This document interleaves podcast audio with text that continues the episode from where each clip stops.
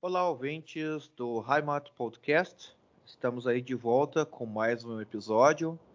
Estamos produzindo bastante conteúdo no último, no último mês. Uh, espero que vocês gostem. Hoje a gente vai falar uh, sobre diversos assuntos, na verdade. A gente vai fazer agora no início algumas erratas que a gente fez, que a gente comentou nos últimos podcasts que não estavam corretos. A gente vai corrigir agora. Então, né, não, não pense que a gente é burro, a gente foi atrás e tentou corrigir os erros que a gente fez. E depois a gente também vai falar um pouco sobre filhos, uh, como é que é ter filhos uh, na Alemanha e nos Estados Unidos. A gente vai abordar alguns pontos. E para fazer esse podcast, eu chamei nada mais, nada menos do que o Fred. Uh, olá, Fred. Bom dia. Se for de dia, se não, se não for de dia, você devia estar na igreja. Então é isso aí.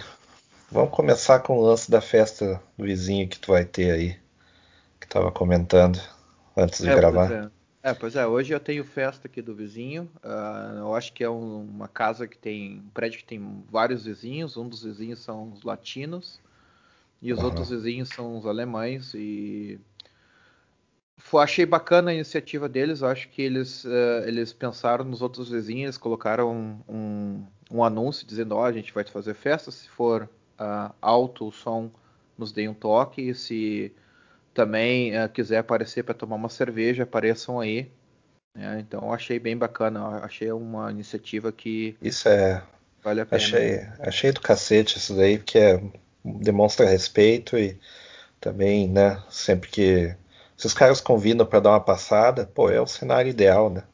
Se os meus, se os meus vizinhos, no, no, no, quando eu morava em apartamento no, Brasil, o pessoal fizesse a mesma coisa, eu não teria que tocar o Saint Anger do, do Metallica virado para a parede, as caixas, por, por duas horas para eles pararem de meter sertanejo alto, certo? Então, é, se eles tivessem feito isso, eles teriam, eles teriam tido respeito. Aliás, acabei descobrindo um, que o, o, apartamento esse da, da, da vizinha que escutava sertanejão universitário a todo volume, todo sábado, para uh, para a gente não ouvir que o namorado dela estava lá fazendo a, o trabalho dele, né? Ela vendeu, botou o apartamento para vender. É, engraçado, a vontade de comprar apartamento e tacar fogo. Né? Minha vontade de chegar lá, deixar desinfetar com com alguma coisa, uma música bem alta por umas 12 horas, depois tacar fogo no apartamento e é isso aí. Essa é a minha, essa é a minha vontade. Sim, eu ainda estou puto por causa disso. E pelo menos depois que eu fiz esse negócio de botar botar a metálica com as caixas viradas para a parede, nunca mais tive que ouvir, mas mesmo assim, né? Fica, fica aí o ódio, né? E daí, pra botar um contraponto, vizinho é merda também no, no fora do país, né? No, na Alemanha também Sim. tive problema também tem. Uh, tive problema com o vizinho que, sei lá, a gente desconfia que tinha negócio com drogas, a gente ah, mas problema eu... com um vizinho surdo. Tinha cara que era cara que era talvez fosse traficante, né? É, tinha o... esse negócio aí. Era uma família, a gente achava que o filho era traficante, porque os caras batiam na porta dele uh, e diziam que ia chamar a polícia, que se ele não fizesse alguma coisa. Oh, não sabíamos o que. Tipo, então ele tava com um papo com um traficante. E às vezes aparecia na frente lá da casa, tipo, umas BMW, umas Mercedes foda, assim, com ah, sentado com dentro da Mercedes, e o cara lá entrava no carro, ah, não sei o que, batia um papo e saía. Né? Se isso não é droga, você não é, No mínimo ele era coach. É. É. é. por isso que o pessoal tá mandando chamar a polícia. Se não chamar a polícia, negócio, parece negócio de coach, a gente vai chamar nós mesmos. É, é. Se fosse a, a, se fosse traficante, eles chamariam o Celso Russomano. Né? Chamariam. vai reclamar da qualidade das drogas. Né? Teve um dia que a gente não aguentou nesse vizinho, a gente. Um, algum dos vizinhos, dos outros vizinhos, não foi, a gente chamou a polícia, a gente chamou a polícia normal. e um outro ligou para a polícia e acho que a polícia perguntou se tinha drogas envolvidas. E o uhum. cara respondeu: sim, eu acho que tem drogas envolvidas. Cara, eu olhei no olho mágico, assim, foi a coisa mais linda que eu vi na minha vida. Só a SWAT, só a SWAT. Não, não, não, não, foi nem a polícia na, uh, com uniforme, cara. Foi, um, foi a polícia civil, velho. Os caras bateram assim na porta. Eles só perguntaram assim: ah, uh, aqui é o fulano de tal. Sim. Entraram assim no apartamento, foda-se. Só vê as coisas assim, ó, o pessoal saindo assim do apartamento, uns Sabe 10 aquele... no apartamento, assim. Sabe aquele vídeo do cara assim do uh, uh, uh, Gentleman We Got It, We Got Him. Sabe que aí aparece os caras é. saindo de rapel, quebrando janela. cara, cara, eu me lembro assim, o policial civil, ele só pegou o braço assim, ó, o braço direito assim, pegou o cara, já jogou na parede, assim, e o resto da batilha do, do da, da, Polícia Civil entrou no apartamento, assim, de a galope, assim. Tipo... Com certeza era coach. Isso aí é.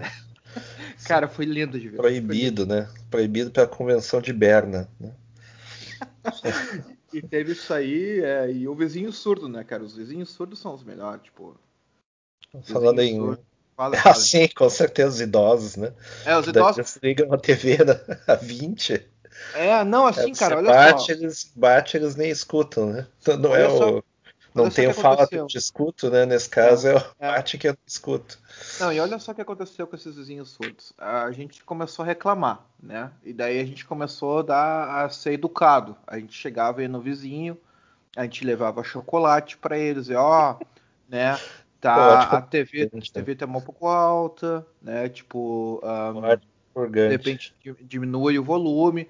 Dela começou o drama, ai, porque eu sou velhinha, porque não consigo escutar. E a TV era essas TV flat screen, só que a uhum. TV ficava na, do lado da parede. Lógico, né? Sem caixa de som, sem nada. Então, claro que o som saía por trás da TV, né? E jogava na parede lá, e volume a 20, né? E daí eu falei para ela, ó, né, tá alto e tal. Daí a gente reclamou uma vez, a gente reclamou duas vezes, sempre levando chocolate, levando vinho, ó, né, fulana tá, tá alto. A gente tem filho pequeno, né, tipo, não dá. Tipo, se fosse a gente, se fosse vida louca, não tem problema, mas com filho pequeno é difícil. E realmente a gente ouvia a TV do, do da, da, da, da, velha, tipo, a dois quartos de distância de tão alto que era. E TV, daí teve TV um... já é coisa de idoso, né, se tu for é. ver, porque Ninguém mais assiste TV, saca? É, é todo mundo no celularzinho, no, no, no, tablet da vida, no computador. Ninguém mais assiste TV, sabe? O pessoal assiste TV como som de fundo. Sei lá, cara. É, é, não, e daí olha só, é. esse negócio de som de fundo, né? Daí um dia ela chegou e disse assim: Ah, então bate na parede, dá um soco na parede. Sim. Se tiver alto. Não, e eu dava realmente, pá, pá, pá. E ela escutava e ela diminuía o volume. Daí teve um dia, cara, que eu tava, acho que saindo com o filho do carro. Eu tava assim, atucanado, né? Tipo, aquela, toda aquela logística quando tu tem filho, né? Tira as compras do carro, depois tira uhum. o filho, cuida que ele não corra para o meio da rua, bababá e tal. E a velhinha chega para mim e diz assim: Olha, eu não vou mais diminuir o volume porque eu sou velha e eu não consigo ouvir e vocês têm que me respeitar por ser idoso. E eu, ah, como assim? Não, vocês têm que me respeitar por ser idoso. Tá, uma coisa não tem nada a ver com a outra, né? Uhum. E daí, cara, nunca mais a mulher diminuiu o volume. O, morar no apartamento era um saco. Chegavam os dias que eu não aguentava, eu, eu, eu socava a parede, assim, dava literalmente de brasileiro maloqueiro, mas, cara, não tinha como, cara. Eu socava a parede, falava, seus merda, seus filhos da puta, diminui a TV, cara tem filho dormindo, caralho, sabe? Tipo, eu falava essas coisas assim, cara, e, e enlouquecia, cara, enlouquecia. Tem que chamar a SWAT e dizer que tem droga no apartamento da vovozinha. É. Ela levanta, ela levanta o volume da TV para não para ninguém ouvir as transações acontecendo. É isso aí. E daí diz que é um, viu... um, laboratório de. Como é que é? De. Não é morfina, é metanfetamina. Metanfetamina. E daí a gente descobriu, cara, que a, a, essa mulher, tu falou em som de fundo, né? O que, que ela fazia, essa mulher, essa véia?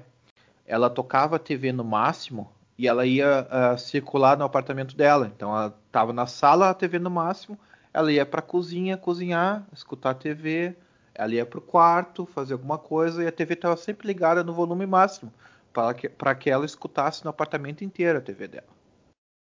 E, cara, a melhor coisa quando eu saí daquele apartamento, melhor coisa, uma das melhores coisas da separação, assim, que eu não me arrependo, tipo, é, é não ter mais esse tipo de vizinho, sabe? Tipo, inclusive eu cheguei aqui nesse prédio, aqui no novo apartamento, que todo paranoico, né? Tipo assim, bah, não, bah, desculpa, tô fazendo barulho, não sei o que. E os vizinhos, tipo assim, tri de boa. Eu não escuto barulho nenhum de vizinho, cara. As paredes são grossas. Mas é, é, é meio que um tiro no escuro, né? É. Eu é até meio... gravando o podcast, eu fico meio assim, puta, sou um, sou um merda, né, cara? Tô fazendo barulho e tal. Diz que você é mais velho que você tem que respeitar. É, é. Fazer o que, né? O, eu quero fazer uns, uns, umas correções, não, não necessariamente correções, talvez complementando, que eu estava ouvindo os outros programas, os últimos, né, com o glorioso Irã, né. Um, bom, ASMR, o que acontece no grupo do Zap? Eu, tem a fama de ser cara do microfone ASMR, eu descobri porque eu comprei uns uh, uns, uns, fones de ouvido uh, extremamente xing-ling. Custou muito barato. Os fones são bons, não são ruins. É, é aqueles imitação de, de, uh, de iPod, né? Só que. Aqueles um, AirPod ou, da, ou, só o normal com fio? É o normal com fio, né? Porque se, porra, se for, o negócio for sem fio, eu perco ou cai na privada, não, não dá certo. Senão não funciona.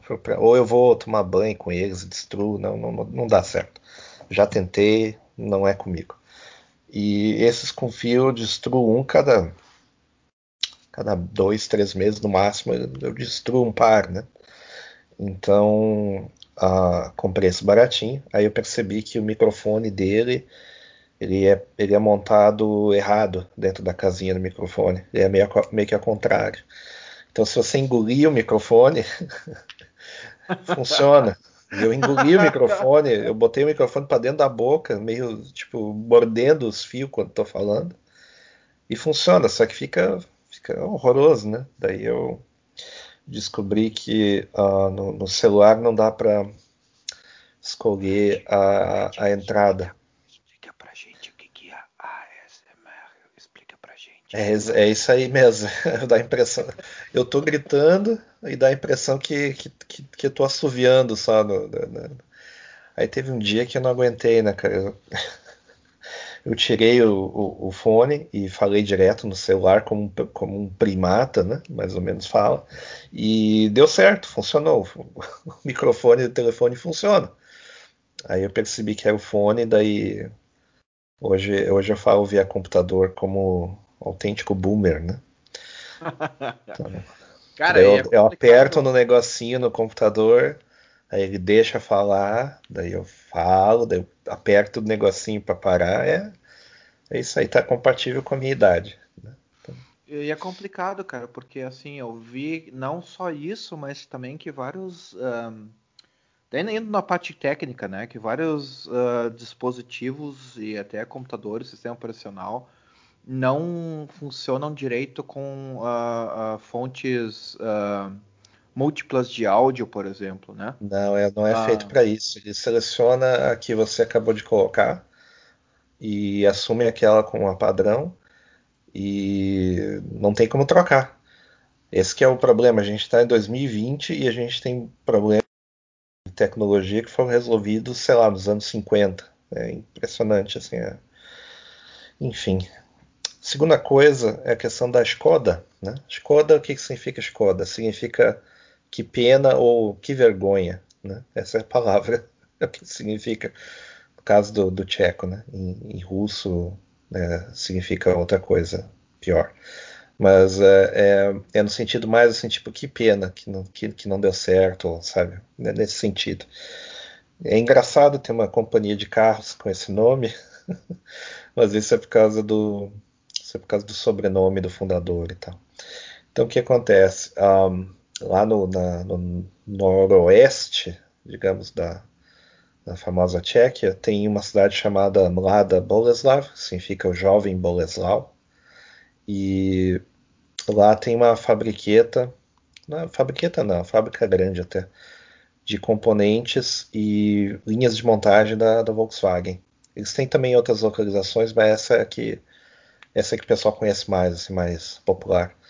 E realmente eles montam esses. Uh, montam não só carros, como também parte da, da, da linha de montagem uh, é feita lá. E eles escolheram a cidade uh, um, para manter né, a produção lá, porque ela é muito perto da divisa com a Alemanha, muito perto de Dresden também. Então é tipo, sei lá, putz, de carro dá uns 5, 10 minutos até a fronteira. Então Inclusive, uh, ali perto tem uma outra cidade que passa o rio Elba, né? que era o rio que eu estava tentando lembrar o nome, não é o Danúbio, é o Elba. O Elba daí ele dá depois no, no Moldau, que é o Vultava, e daí, se não me engano, o Vultava que dá no, no, no, no Danúbio, mas não tem nada a ver uma coisa com a outra. Então tem isso. As pessoas se preocupam, né? Que essa, não se preocupam, elas se surpreendem que essas coisas são fabricadas ali, né, na, na, Boêmia, né? E na verdade não deveria surpreender, porque uh, antes da Segunda Guerra, uh, um dos principais polos industriais do mundo era ali, né? Inclusive na cidade de Brno, ou Brunn, em alemão, né? Que é a segunda maior cidade do, do país ali.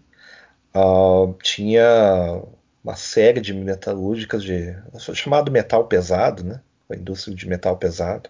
Então tinha siderúrgicas, tinha fabricação de, de, de, de peças diversas da manufatura mesmo, tinha ali tudo especializado. E alguns dos primeiros parques, uh, um, linhas de montagem, parques industriais foram inventados ou melhorados ali. Pouca gente sabe. Inclusive quando país ele sucumbiu ao domínio uh, russo, né?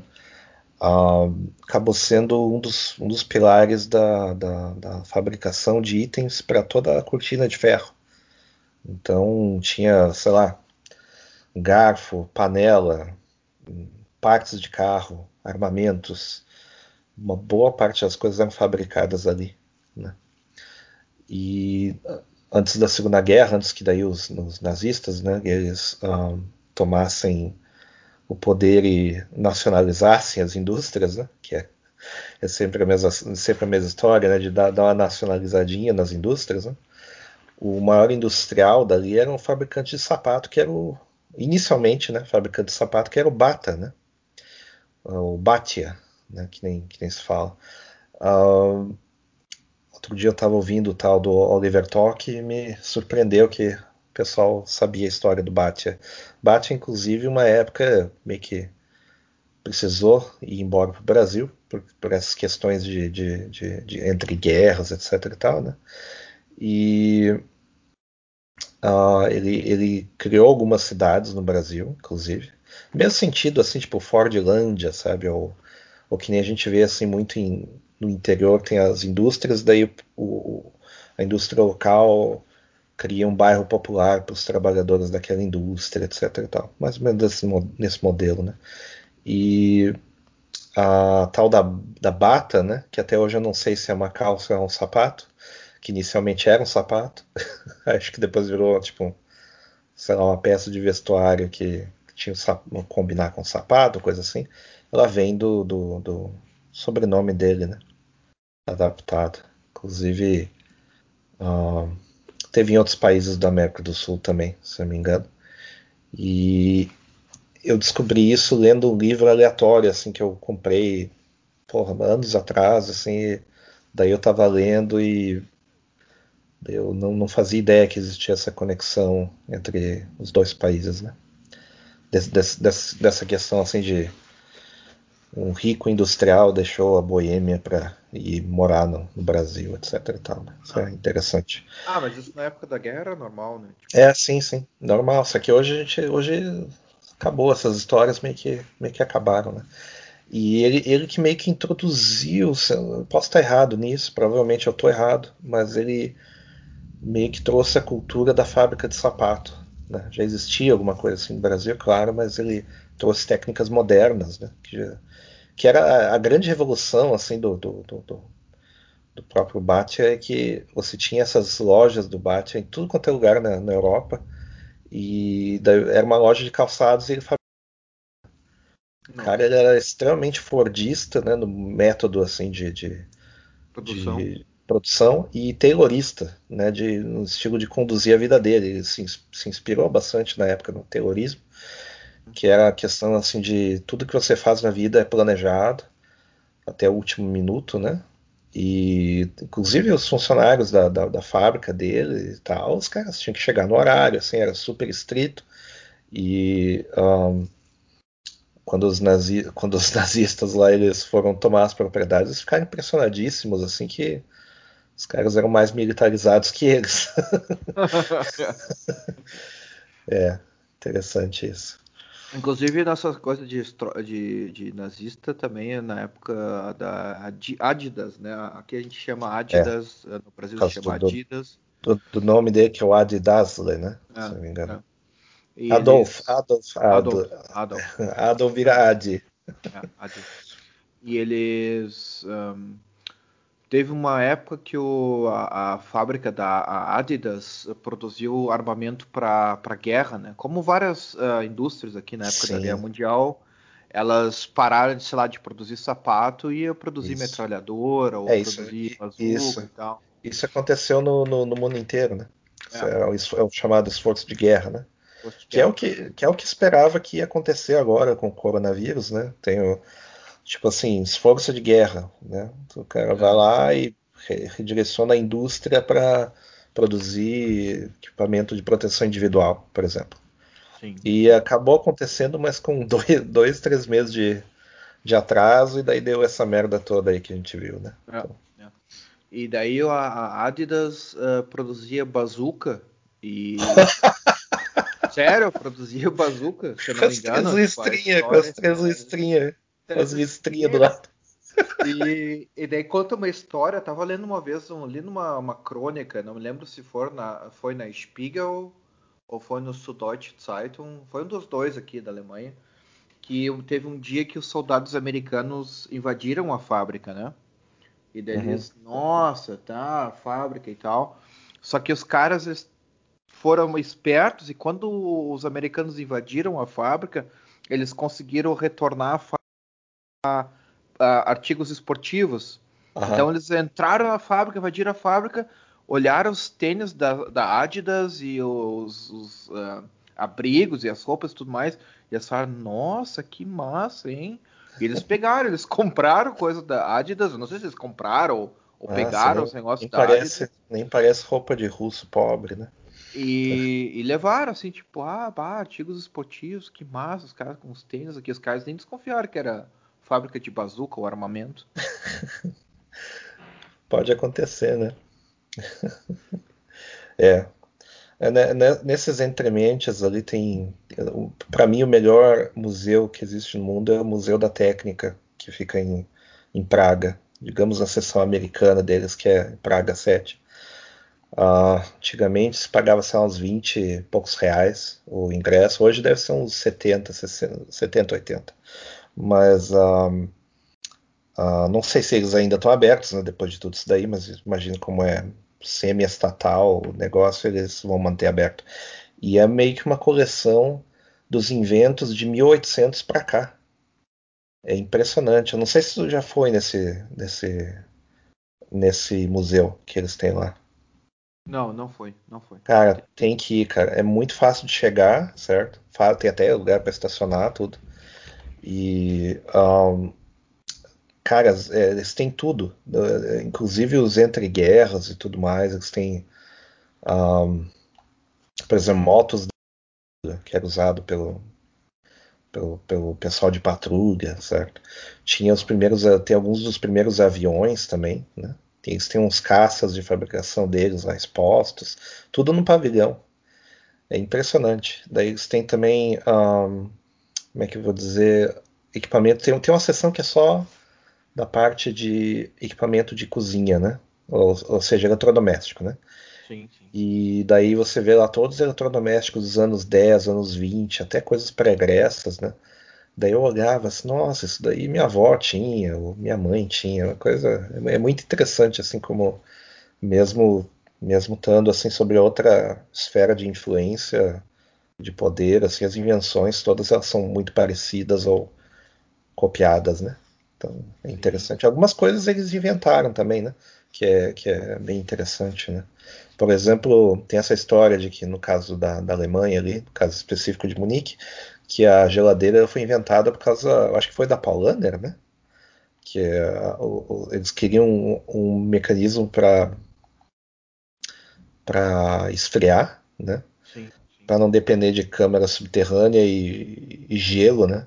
Vindo navios de gelo para transportar o gelo até, até Munique e depois jogar nessas câmaras para poder fermentar a lager, né? Fermentar a Helles. Uh, na verdade, Pilsner também, né? Então, uh, uh, que ela precisa desse tipo de, de, processo. Aí os caras encomendaram lá para, não sei se foi a Westinghouse ou se foi um inventor que trabalhava daí para Westinghouse, agora não me lembro. Mas aí tinha aquele, aquela, a, aquele equipamento gigante assim que parecia, sei lá, uma turbina de, de energia, assim, numa estação de energia e era só um negócio para refrigerar uma câmara, né? Então, digamos que da, de, desse, desse eixo ali da, da Europa, assim, que a maior, maior, parte das invenções que a gente usa hoje foram inventadas ali, né? E se não foi inventado ali, pelo menos teve um imigrante que veio para os Estados Unidos e inventou aqui. que é outra, é outra coisa que acontece também, né? Então, lembrando também, por exemplo, que a Skoda, a Skoda Nesse museu, é engraçado que nesse museu daí tem alguns carros antigos da Skoda, né? E o, o design desses carros antigos, assim, eles inspiraram um cara chamado Ferdinand Porsche, que criou depois a, essa famosa companhia de carros ali, e que inclusive roubou um desses designs ali do, da Skoda para uh, dar para o amigo dele, que era um cara que tinha um bigodinho e que ele era da Áustria, né? Então fica Sim, aí a, inclusive, inclusive fica aí eu... a história, né? Que na verdade os designs eles são tchecos, né? Então... São tchecos. Inclusive o, o, a questão desse do Ferdinand Porsche, eu tenho um livro do, do da Porsche, todo em alemão. Uhum. Eu não tenho aqui, eu tenho no Brasil. Meu pai tem esse livro, eu acho que é até escrito em alemão gótico, se eu não me engano. E o carro que ele inventou, que ele roubou o design pro, pro hipster, foi o Fusca, né? Exato, e daí, exato. por que, que ele roubou o Fusca? Porque ele fez, fizeram o Fusca por causa do radiador, porque ele foi, eles usaram é. na África, na, nas Sim. guerras ali que eles fizeram na, na, na, parte norte da África. Isso, os tal dos Africa Corps, né? Que daí é, precisavam ter. Corps. Eles precisariam um carro que é. tivesse essa. essa carro camelo, né? Carro, carro camelo. camelo. É. Exatamente. É, então, Inclusive o livro conta essa história, né? Sim. É. é engraçado que daí eles têm os aqueles livros, uh, livros, uh, os carros esses de, de uh, tipo assim, limusines, né? Que o pessoal andava assim paradas, isso e aquilo. Daí eu, peraí, mas isso daí é é o carro mesmo que os caras usavam em paradas assim, até é. Então, é tudo design de coda, é engraçado. Então, sobre o Danúbio, ao Danúbio, teve uma vez que a gente estava andando de bicicleta e a gente passou pelo Danúbio, né? Daí acho que tu inverteu a ordem das coisas quando tu estava comentando. Que na verdade eu falei, ah, esse daqui é o Donal, né? Daí ele. Daí tu, a gente parou em cima do. do tipo num, numa área de descanso, né? Na, na ponte. Sim. E daí tu disse, não, esse aqui é o Danúbio não é Donal. Daí, eu, daí na hora assim me explodiu minha cabeça que o Donal era o Danúbio, né? Que era a mesma coisa, né? Foi eu que te falei que era da Foi. Não, foi não, sim, cara. foi sim. Não, não eu lembro. Falou. Eu lembro que. Não, eu falei, eu, eu, eu falei o seguinte, eu falei, eu falei uns tempos atrás, assim, né? Não, eu, ah. eu não sabia, né? Eu só chutei. E é, agora só falta a gente achar o Danúbio, né? Daí, não, mas é, é esse aqui mesmo. Aí eu. Mas, mas tu sabe Ué. que tu sabe que eu, eu, vou te contar a verdadeira história, então. A história é o seguinte. A, a, a, história foi esse, mas a gente pode ter, se lembrar de um jeito diferente. Mas é, não, é, não, foi não, engraçado, cara. Foi muito engraçado. Foi engraçado. Não, eu vou te falar o seguinte, cara. Eu me lembro que tu tinha me falado uns dias antes de a gente estar tá falando. E daí, quando eu tava em cima da ponte, sabe quando o Tico e o Teco se encontram? Assim, oh, mas foi, foi que aconteceu, foi que aconteceu comigo também. Na mesma hora deu. Mas caralho, esse, esse é o Rio. E é o Rio aquele da, da música do Strauss lá. É. Daí eu, né, a abertura do, do como é que é do filme aquele lá do Kubrick lá que eu já, já esqueci, é o 2001, 2001, 2001. né? E aí eu é, é, engraçado porque é meio que uma decepção porque o Danúbio ele na maior parte dele ele não é azul, certo? Tem, ah, sim, tem uma é parte, é, é, tem uma parte dele que é, que é a parte de bifurca, que é uma, é uma parte que tem um restaurante bem na parte da bifurcação, que é muito bonito, né? mais perto do, do Prater, né? E nessa parte, o Prater é o parque principal lá de Viena, lá, o parque gigante lá que eles têm. E aí eu sei que nessa parte ele é, ele é azul, então imagino, imagino que se inspiraram, né? Que o resto é né, o rio barrento como qualquer outro e enfim, talvez naquela época não tivesse tanta poluição, né? Também tem isso daí, né? Então tá, tem uma coisa que o o Irã tava falando que tem aquele filme, né? O Hostel, né? Acho que é o Hostel, não me lembro. Que daí. Não sei não, se não é o Hostel. Hostel. É o Eurotrip. Que eu Eurotrip, nunca vi. Todo Eurotrip, mundo fala do tal do Eurotrip. Eurotrip. Eu nunca vi, cara. Sim. Eu, eu vi, eu vi muito por engano. Pra... Eu vi por engano e não, não gostei, eu achei, sei lá. E eu sei que ah, o cara deixou as moedas e daí dá para comprar um. Na verdade, é o contrário. Como, como a Eslováquia usa o euro, eles têm o peso de usar o euro para as transações. Então, tudo na Eslováquia é mais caro do que na República Tcheca, por exemplo, ou na Polônia. Tudo é mais caro. Eu me lembro que moradia, por exemplo, a mesma moradia equivalente, assim, num país assim você pagaria, sei lá, seus mil euros, digamos, por mês, uma casa. Sim. E na Eslováquia tá 2.100, sei lá, coisa assim. Era, era uma equivalência assim. E eu notei assim que uh, em lugares assim que eu fui, uh, assim para almoçar ou para jantar, era muito mais caro. Eu notava assim como se eu estivesse pagando, sei lá, em Amsterdã para comer, certo? Então não sei se hoje as coisas são diferentes, porque isso já faz uns, faz uns quatro anos já. Uhum. Quatro, cinco anos. Mas uh, imagino que não deva ter mudado muito. Né? Sério? Porque a minha impressão. Eu sei porque, se eu, se eu, porque eu tava a maior parte do tempo bêbado na Bratislava, em Bratislava. É que para ti não faz muita diferença. Talvez seja mais barato do que ali. Mas é. comparado com comparado que era sei lá, com, com Praga. As coroas tchecas, né? É, é, ah, é. ah, ok, ok. Porque para mim, com euro, cara, eu cheguei na, na, em Bratislava como rei, né, cara? Me vê três é, cervejas aí para não perder tempo, né?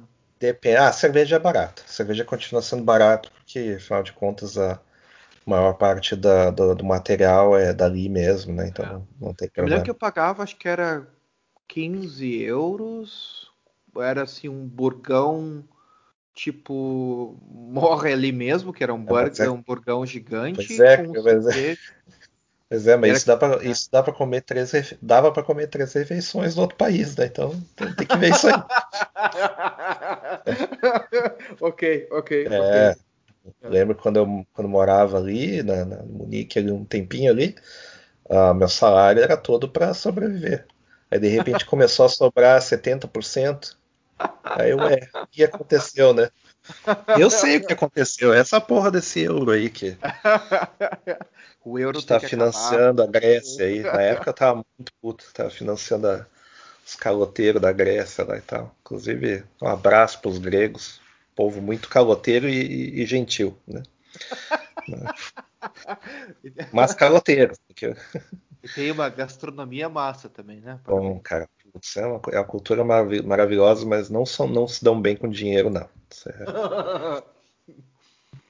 Eu fiquei sabendo uma coisa da Grécia, falando só para abrir um parênteses, que eles quando deu esse escândalo da Grécia, eles um, começaram a ver da onde que o, o dinheiro estava se esvaindo, né? Tipo, por que, que não sobrava dinheiro? Por que, que uh, o Estado estava quebrado, né? A Grécia estava quebrada. Eles descobriram que as pessoas não pagavam uh, ah, IPTU, cara. Ninguém é, pagava IPTU. Eles, eles uh, como é que eu vou dizer, não tem taxa de propriedade, né? Digamos é. assim. Uhum. uhum. E, e também, também tem o seguinte, imposto de renda ele não é tão alto, que eu me lembre, né? Não é tão alto. E eles têm uma, uma porcentagem grande da população que é funcionário público. Oficialmente é tipo, era tipo 10% da população. Claro que daí você vai botar, por exemplo, os dependentes, você vai colocar é, você vai colocar cargos de confiança, você vai colocar gente que trabalha para o Estado, mas através de uh, fornecedores, como Terceiro, existe em qualquer país. É. Aí quando você vê, porra, um terço da força de trabalho, o dinheiro vem do, do caixa do governo. Isso não, não, tem, não é sustentável, saca? Então, o ideal, assim, é, sei lá, é 2, 3%, assim, 5% sendo muito generoso. Mas ter, assim, tipo, sei lá, 10% oficialmente é, um desastre, né, cara? Mas, né, daí agora tem o, o picareta do Varoufakis ali dizendo que, ah, não, é, agora essa crise atual, é, agora sim o capitalismo termina. Meu amigo, você não sabe que tá tendo um vírus aí que pode matar 1% da população pessoal e o pessoal não, não, não tá indo trabalhar por causa disso, é arrombado. Esses caras sempre vivem no mundo da lua, né? Não é, cara, isso é sem vergonhice, cara. Isso aí já passou da época dos caras, assim, de achar que os caras são burros. Esses caras são oportunistas mesmo. Isso é oportunismo puro. Pode ver que nem o cara lá que tava junto com a chapa com ele lá, o cara se elegeu, o cara ouviu o rombo, ele teve que fazer o que teve que fazer, não tem. Sabe? Sim. Enfim. Tem o Romanche, né? Romanche foi brevemente citado, né? Uh, ele é um, ele é um sobrou do, do, latim, não necessariamente o latim vulgar, né, que daí seria o que a gente chama hoje das, das outras línguas, né, que daí deu no italiano, deu no francês, deu no, no espanhol depois, né. Uh, o romanche ele, ele, é mais falado assim no leste da Suíça, inclusive, e tem a ver com população que falava essa língua, que é no, no colônia da época do Império Romano, obviamente e uh, essa língua ela não é parecida com o romeno, assim.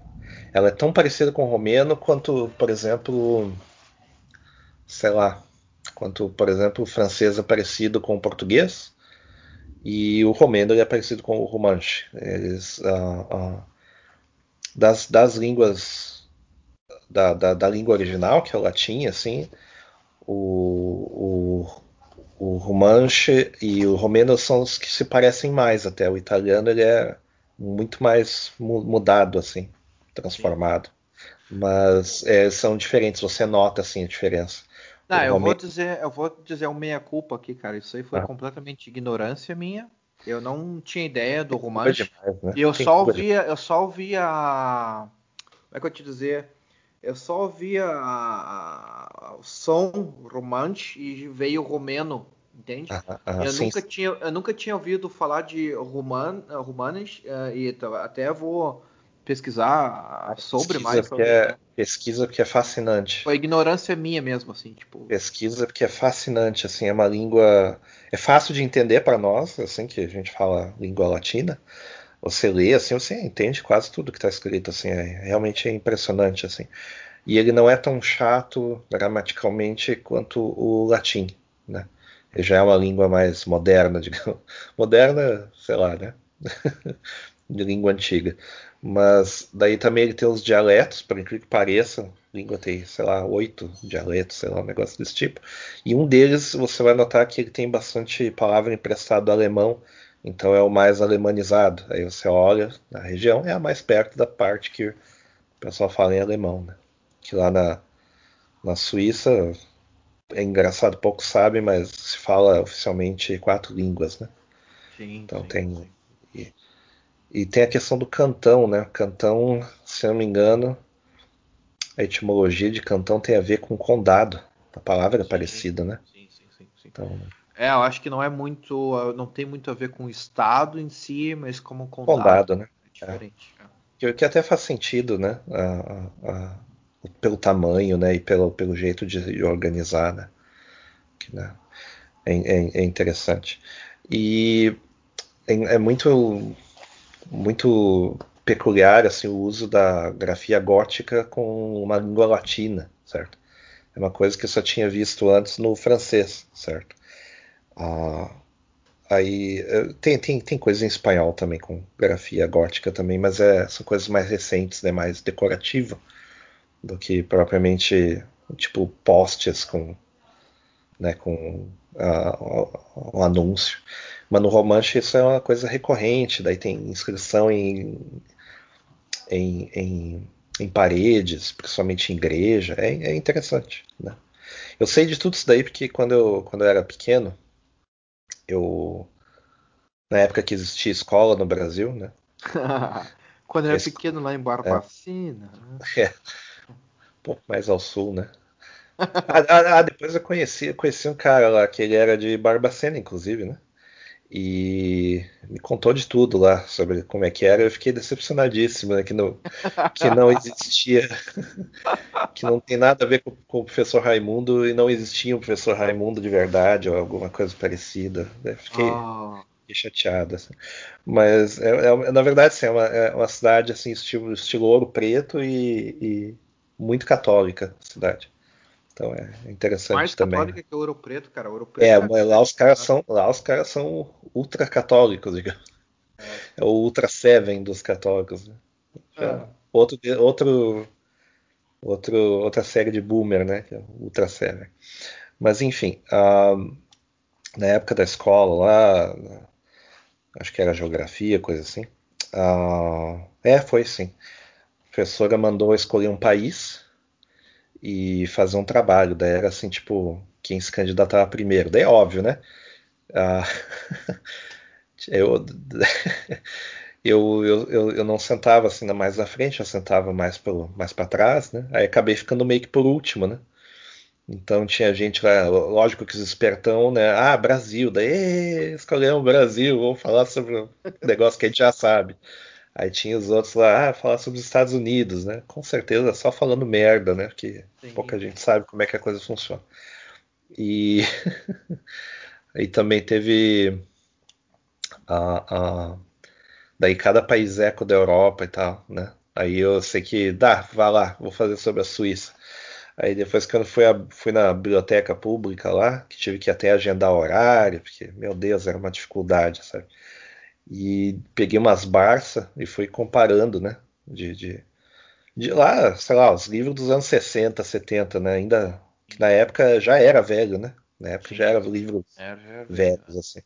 E aí eu fui comparando assim as edições e, e, caralho, mas esse verbete aqui da Suíça aqui tá longo. E tinha coisa pra caralho, né? Aí foi o melhor trabalho. Que basicamente eu peguei fui citando os fatos principais, as pessoas ficaram chocadas demais, assim, né? Ah, então, sim. É, porra, Cara, como assim os caras falam italiano? Como assim os caras falam italiano, né? Como... Ah, boa época das enciclopédias, né, cara? Eu me lembro que eu adorava a enciclopédia quando eu era uh, Ou era bom, né? também. Né? Eu usava muito e eu odiava trabalho de grupo, porque eu, eu sempre acabava carregando o pessoal no grupo, que o pessoal é, só queria é zoeiro. Mas isso, é, isso, isso, é no mundo profissional também. Qualquer é. time tem, sempre tem o bolo de carga. E se tira o bolo de carga, a empresa quebra. É sempre é. assim. Então... E daí eu acabava fazendo os trabalhos tudo sozinho. Eu brigava com os professores, falava, ah, deixa eu fazer sozinho, por favor. Eu conseguia fazer é. vários trabalhos sozinho. E daí dava certo. É, eu, eu, eu, não me importava que o pessoal se encostasse, porque eu, eu ficava acabando, acabando ficando sozinho mesmo, então dane-se, né? Então acabava fazendo igual. Só não queria que atrapalhassem, né? Sim, não ajuda, não atrapalha, né? É, muito ajuda quem, quem não atrapalha, né? Já dizia, né? Já dizia minha avó. Ela dizia isso para mim, né? Que eu atrapalhava. Mas enfim. A questão da, dos romenos, né? Então, lá dentro da, da, da a Romênia não tem nada a ver com a, a, a povo Roma, né? Que é os ciganos. Esses são só nomes que foram dados depois, meio como uh, uh, não como ofensa, mas mais assim como uma maneira de identificar, né? Os Roma, que são os chamados ciganos, né, que o pessoal conhece como ciganos, Sim. eles não têm muita coisa a ver com os romenos. Hoje em dia tem por causa da miscigenação, né? Sim. Mas uh, na época era um povo que veio meio que refugiado da Índia, né? Acho que era do, do, do noroeste da Índia, ou coisa assim. E acabou sendo acolhido nessa região ali. E aos poucos foram fazendo parte da, da, da sociedade, principalmente a romena, mas aí depois tinha outros países, a Hungria e a Eslováquia tem, tem populações ah, razoáveis né, do, do, povo Roma, né, os chamados ciganos, né? E daí depois esse pessoal daí foi para outros países, né, inclusive o Brasil, né? Mas a questão do romeno, romeno é outra é outra parada, né? É outro povo, né? Uma mistura ali dos centuriões romanos com os eslavos e outro pessoalzinho aí também. Uh, quero deixar uma pequena inclusive, nota sobre. Vai. falando sobre um, ciganos, né? Tipo, aqui na Alemanha se chama de Sinti und, Roma, né? Tipo, uh -huh, uh -huh. Roma. E realmente que tu tá falando que eles vêm uh, da nor do noroeste da, da Índia. Isso. E, né, eles deixaram a Índia cerca de 1300 isso, exatamente. Porque nessa época também teve a, a, a, a migração dos judeus também para o leste europeu, e daí foi, foi essa época que o pessoal meio que. Os reis meio que abriram assim, as portas para uh, uh, pessoal vindo de outros lugares por causa de conflitos e tal. Até o efeito, efeito meio que. Não, não, não é pós-cruzadas, mas tá mais ou menos nessa época aí, né? Que, é na época de grande movimentação de população. Né? Uh, fazer uma nota aqui que não esquecemos do, da segunda parte do podcast sobre Wagner. Dessa vez ah. vai ser focado no, no Anel dos Nibelungos. Né? A questão é a seguinte: eu comprei um comprei via eBay, glorioso eBay, um, um pacote de CDs com praticamente todas as óperas, paguei quase nada e eu estou reescutando aos pouquinhos, né, para daí falar de forma afiada e sem ter erratas. Sim, sim. então vai acontecer, só, tô, só que assim, cara, cada ópera é quatro horas, ah. três horas e meia, quatro horas, escutar as quatro é, é, demora mais do que, do que escutar O Senhor dos Anéis, versão estendida e comentários mesa redonda, certo? Demora. Então, Cara, falando nisso, libreto, uma... consegui os uma... libretos em alemão, vou, vou ler os em bilíngue, né? Aquela coisa. Então demora, sabe? Você, né? Vai acontecer. Até eu, até eu vou ler porque eu tenho os teus livros que tu me deu de presente há uns anos atrás. Tá Sim. no meu uh, no meu log ali, no meu backlog para ler esses Isso. livros. Daí a gente faz um podcast massa. E eu tenho uma nota engraçada sobre o Wagner que eu tô vendo uma série alemã dos anos. Não alemã, mas de, de Munique, né? Aqui da Baviera, que é, foi feito nos anos 70, que é Monaco France. E, uhum. e, é bem legal, que tipo, é com dialeto, né? O Bayerisch, bastante uhum. Bayerisch, toda a cultura de Munique em si, da cidade, inclusive, se vocês gostam de Munique, querem aprender mais sobre a cidade, procurem essa série Monaco France. Uh, eu não sei se vocês vão ter tradução, provavelmente vai ser só em, em Bayerisch, uh, bávaro, né? Assim, daí é engraçado que ele, ele foge da, da esposa dele nas sextas-feiras e a esposa dele inventa na sexta-feira sempre né? uma, uma ópera, um concerto de música clássica, alguma coisa assim de forma lúdica, né? Uhum. E daí teve uma que. E ele era policial, né? Então, tipo eu vou dar um spoiler, desculpa, né? Daí tem uma hora que ele pega e ele fala pro parceiro dele da polícia para ele dar uma desculpa para a esposa dele, para entrar junto na frente da ópera. Imagina, olha só, é todos os amigos, os amigos da esposa dele, todos tipo metido intelectual, umas roupas estranhas assim, uns smoking e tal.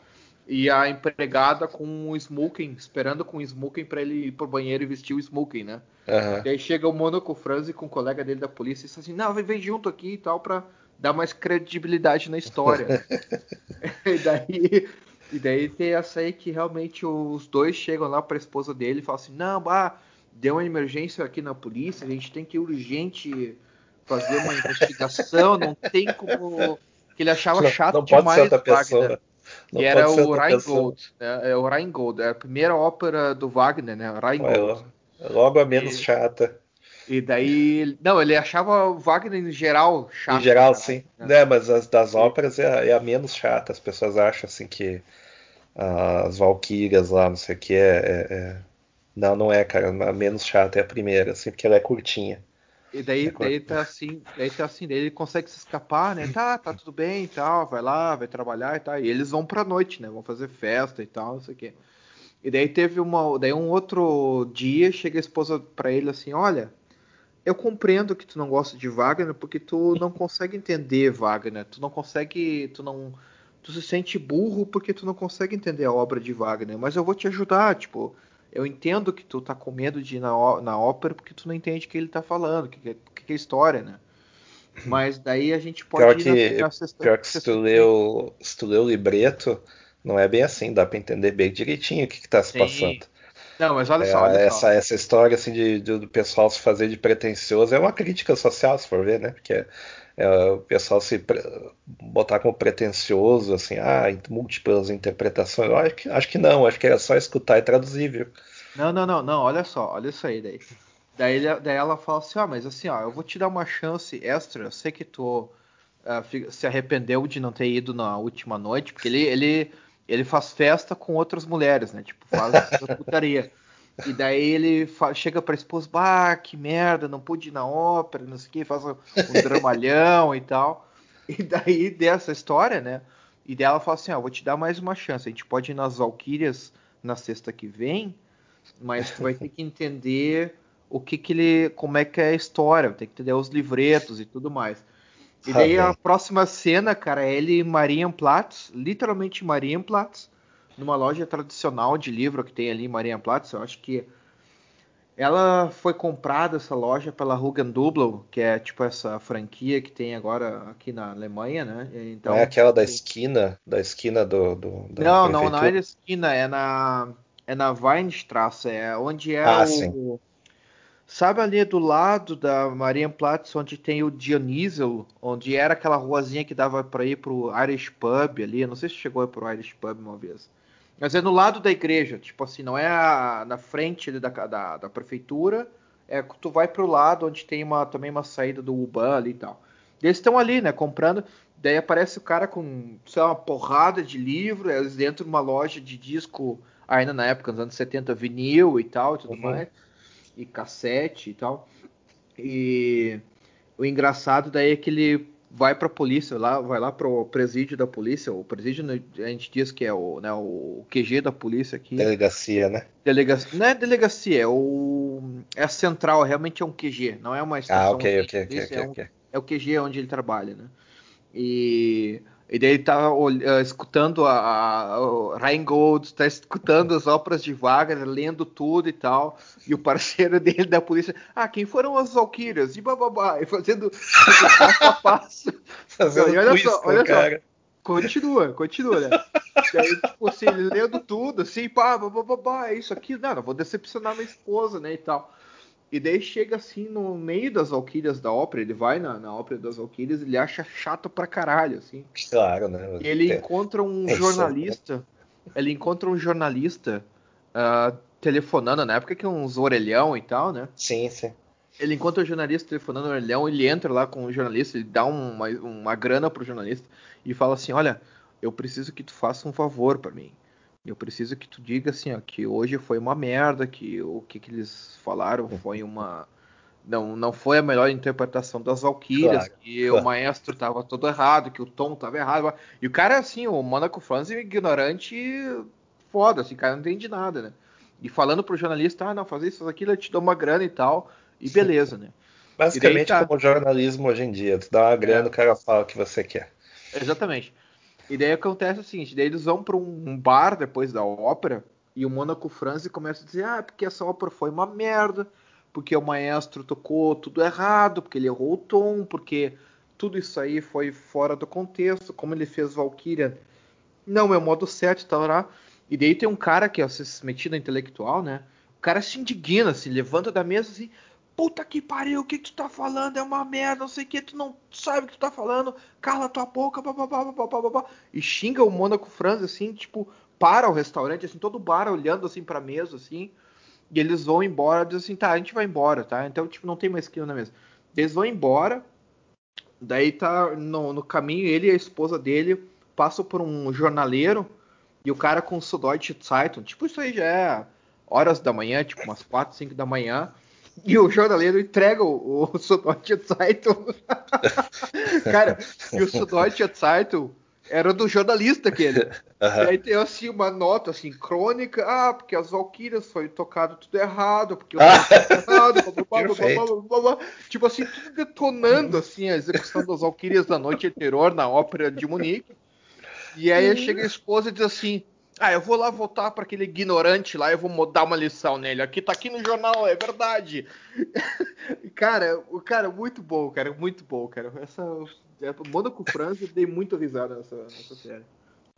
A gente teria que fazer um, um episódio só sobre filmes e séries.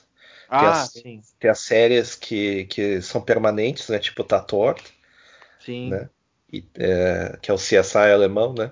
Inclusive, eu, eu morava do lado, literalmente do lado, de um, de um estúdio onde eles gravavam o Tator tcheco. É impressionante.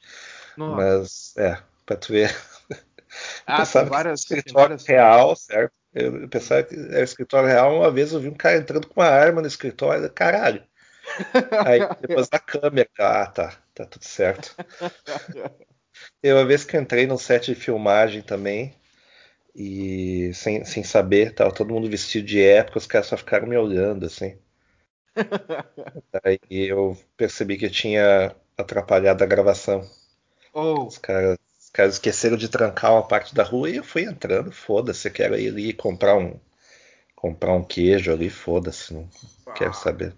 Aí eu olhei todo mundo vestido de, né, de, sei lá, dos anos 20, sei lá, como é que é, e só eu de moderno, né? Só. Cara, Enfim. Me, lembra, isso me lembra o dia que eu também fui quase preso aqui em Munique porque eu tava atrapalhando o bloqueio que eles estavam fazendo, acho que na época era pro Obama, cara. O Obama tava visitando Munique e eu tava de bicicleta, bem bela, assim, atravessando a rua, daí a polícia veio, né, começou a trancar as ruas e eu peguei e atravessei a rua, porque a polícia tava do lado, ela não tinha trancado a rua que nada dava, dava para passar. Eu atravessei a rua. Cara, policial ficou me xingando assim, ah, porque não sei o que, porque não respeita, bababá e tal. E eu é, não é, no pau, assim. Respeito mesmo, não é, não é meu presidente, por que, que eu vou respeitar? Né? Cadê, a, cadê a, a, a, soberania dos povos, né? Se fosse a Merkel, dava para respeitar. Mas enfim, uh, falando de crianças, né? Eu estava ouvindo os podcasts anteriores ali, eu vou dar meus pitacos, né? Que a, aqui tem a questão assim de que a cultura americana que ela é muito diferente e as coisas mudaram muito de uns, de uns 50, 60, 70 anos para cá, né? E hoje, hoje tem esse negócio de que a, a saúde basicamente ela é toda privada, né? Certo? Tem, tem essa questão que as pessoas uh, acham assim que uh, se você está aqui, você não tem direito à a, a, a, saúde de forma completa, você entra com dívidas, etc. Mas como, como a gente sabe, nunca é 100% assim, certo? É verdade que se você não tiver seguro de saúde, você vai ter que desembolsar do bolso. Sim, é verdade. Mas existem mas não é ah. é obrigatório, por exemplo, assim, tu deu entrada no país, tu tá oficialmente morando aí. Não é Sim. é obrigatório ter seguro? É obrigatório, né? Não, não é. Não, não, é. não mas aí o que acontece? Existem uh, programas e programas, certo? A questão é, se você se mantém empregado, na prática, você tem alguma forma de seguro-saúde. Isso é uma coisa que varia de estado para estado, por isso que é o seguinte, eu falo daqui da, Nova Inglaterra aqui, que é assim como funciona na região, basicamente, né? Ainda assim tem diferença entre os estados. As pessoas costumam falar assim, ah, porque os Estados Unidos é XYZ. Não, na verdade é assim. Você está falando do estado onde você mora, é assim. Ou da região onde você mora, é assim. Mas ainda assim as regras podem mudar, certo? Ah, sim. Então. É o mesmo na Alemanha, né? No mesmo é. na Alemanha. Na Alemanha tem coisas diferentes também. É. No, no, Brasil é o contrário. No Brasil você tem uma lei federal que determina praticamente tudo da sua vida, né? Sim. E aqui não é bem assim. Mesmo as leis federais são leis que foram acordadas com 51 estados. É um negócio assim que demorou décadas para uma lei ser aprovada, ou, ou, pelo menos uns 4, 5 anos, né? Demorou para ser aprovada. Então, varia, certo? As coisas variam bastante. É surpreendente como é que a coisa funciona. Então, por exemplo, aqui no estado aqui, se você está empregado, via de regra você tem uh, seguro saúde. Então você tem, você pode escolher planos diferentes, né? E lógico que os melhores planos você paga mais. E é claro que daí você paga bem. Uh, mas os planos mais completos você tem a, sei lá, você tem direito a praticamente tudo e não paga nada além do plano, certo? Então eu, eu tenho alguns problemas recorrentes aqui. Então, uh, se eu não tivesse esse plano, lógico que eu ia desembolsar pelo menos um, uma coparticipação, né? E o plano mais simplório, logicamente, ele dá pouca cobertura, né? E por exemplo, consultas você paga do, do próprio bolso, etc. E tal. Então é, é, é, uma coisa que varia, varia bastante. Se a pessoa não tem, como é um, é um, é um, é um problema assim que a gente conhece gente perto que, que tem esse problema, por uma questão ou outra, a pessoa está sujeita assim a, a, levar uma bela de uma dívida, certo? Principalmente se for hospitalizado. Ah, sim, sim, sim. Que daí um dia de hospital aqui dá 25 mil dólares, certo? Uau, é. Uau. E claro, né, se você tem o chamado seguro, o seguro paga. Eu já passei noite em hospital, já passei dia em hospital, já fui para emergência, etc e tal. Quando eu, quando eu tinha um seguro bem mequetrefe, eu acabei tirando tudo do bolso. então não adiantou, não adiantou nada o seguro. Aí eu fiquei ali uns dois, uns dois, três anos pagando uma conta que não era muito alta, era, era tranquilo, mas eu tive que ficar pagando, certo? Então a, a... Só que daí não, não ficou assim um negócio do tipo assim, nossa, você tem uma dívida, porque daí eles vão, né, eles vão tomar tua casa. Não, não é assim que funciona. Esse tipo de dívida que você tem com o hospital, o hospital sabe que ele tem um, um risco muito grande de você não receber, de eles não receberem o dinheiro, de você fazer o famoso plano Argentina, né, que é o famoso calote, né. Então, é, então, uh, uh, eles, ele, muitas, das, muitas das dívidas de hospital, pessoal, eles, eles renegociam e pagam uma fração dessa dívida no final das histórias. O que acontece é que aqui tem um score, né, que é o, o, como é que eu vou dizer, a pontuação de crédito, né, que é o score de crédito, na verdade, traduzindo literalmente que isso é o que te afeta, né? Se você tem uma dívida e você não vai pagando essa dívida aos poucos, o teu score é afetado. E daí você não consegue fazer crediário em nenhum lugar, você não consegue comprar uma casa, você não consegue aumentar o limite de cheque especial, digamos assim.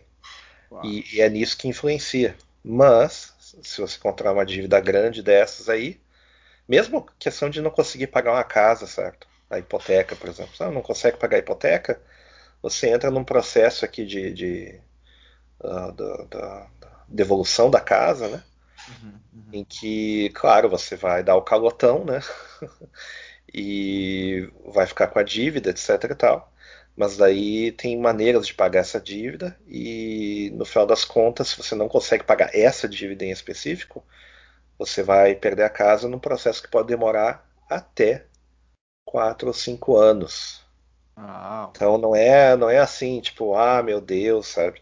Mas aí o que acontece? Por que, que as pessoas reclamam então?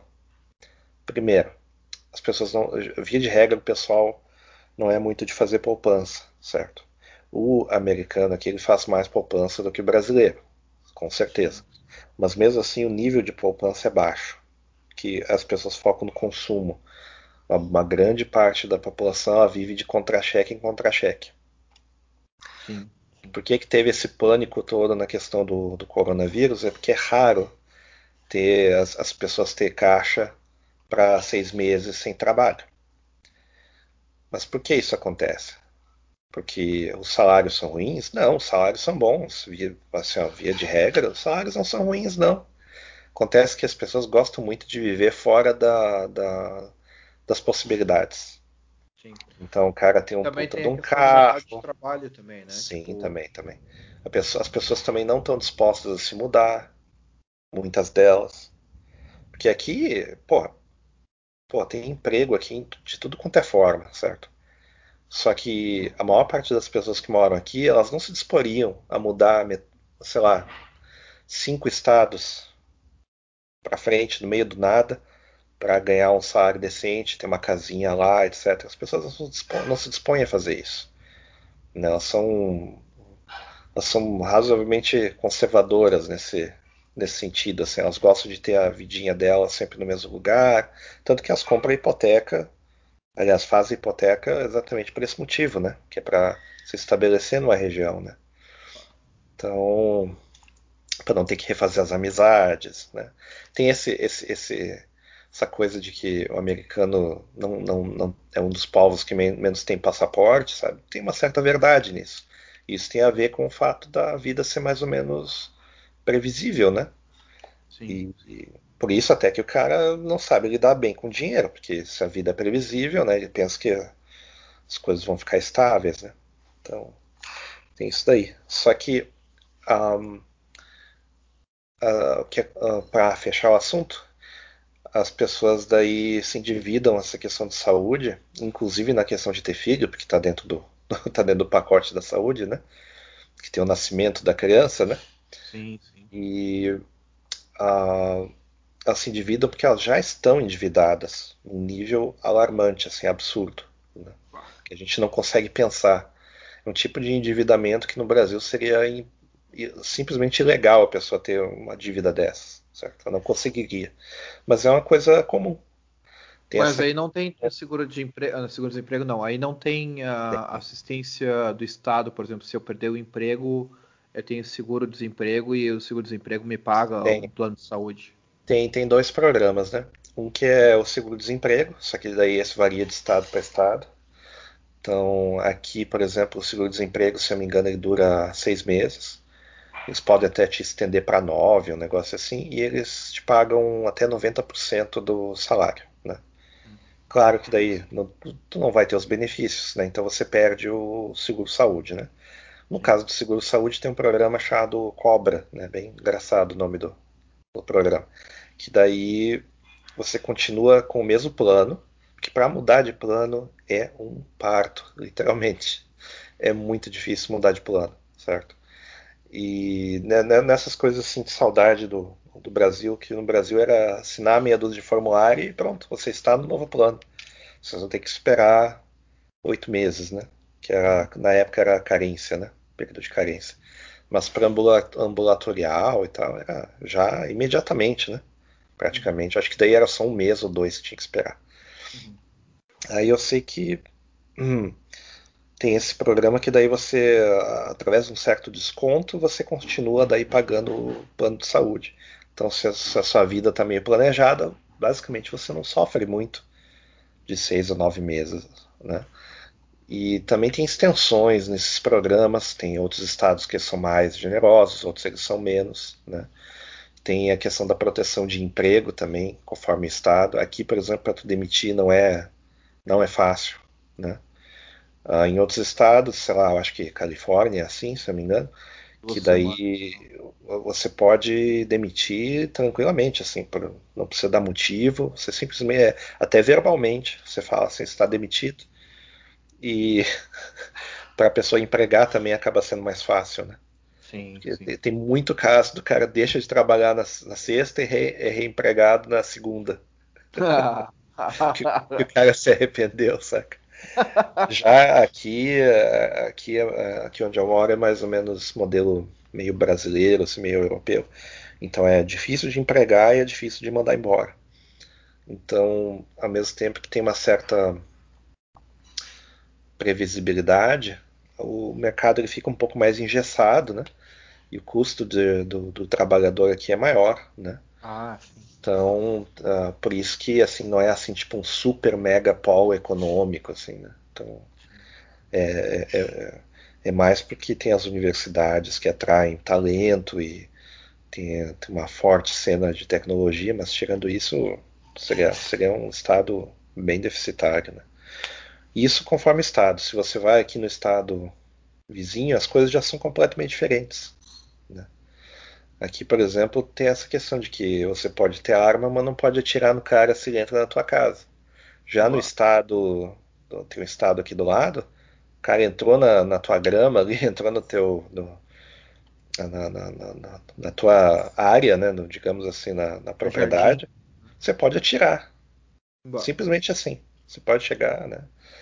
Uh, uh, Castle Doctrine, você pode chegar e atirar no cara e depois dizer polícia, olha, o cara entrou na propriedade. É, é, é, é, engraçado como as coisas mudam conforme o, o estado, assim e nem sempre tem a correspondência um por um em questão de política, né? Questão de, de partidos e coisa assim. Às vezes os partidos numa região eles têm políticas diferentes, né? Só são do mesmo partido em nome, mas aí as, as ideias são meio, meio que opostas, sabe? Isso é uma coisa que às vezes acontece. Porque é, é um país muito grande, né, cara? Então Aqui tem um parênteses assim, que é só diferente no plano de saúde quando é o Estado é a carga tributária. Tipo, a carga tributária ela, ela muda um pouco dependendo do Estado.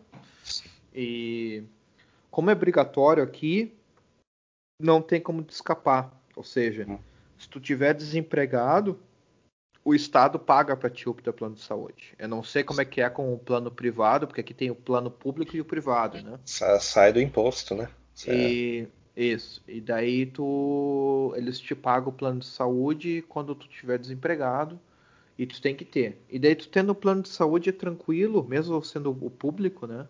Uhum, é, tudo, é tudo de graça, assim, teoricamente Sim. é tudo de graça. Tipo, claro, tu vai numa farmácia, tu vai ter que comprar um remédio, tem alguns remédios que a receita do médico que ele te dá, uhum. a, a, farmácia, a farmacêutica vai dizer, não, é subsidiado, tá de boa, não custa uhum. nada. Ou vai dizer assim, ah, esse remédio aqui custa 2 pila, sabe, 2 euros.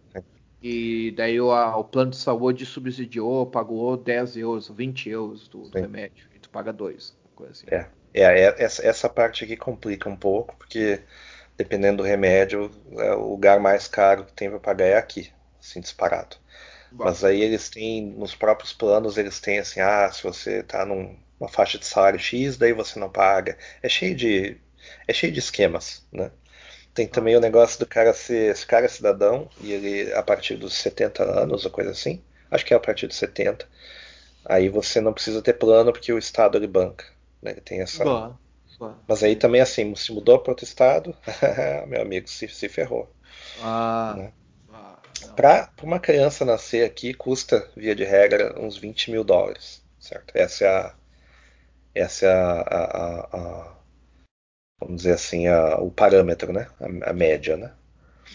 Ah, claro, né, se, se tiver complicações, você vai pagar mais. Tá, então é... O, que é, o que é o custo? É o custo de hospital, tu tá falando, né? Sim. Só o parto e... ok. Sim. E eu estava escutando que daí você tem que agendar no hospital, etc. Não, aqui, aqui é bem tranquilo. Os hospitais aqui variam de qualidade conforme também o estado e a região do estado. Hum. Onde eu moro aqui, porra, os hospitais é aqueles hospitais de filme, assim, é sensacional, assim.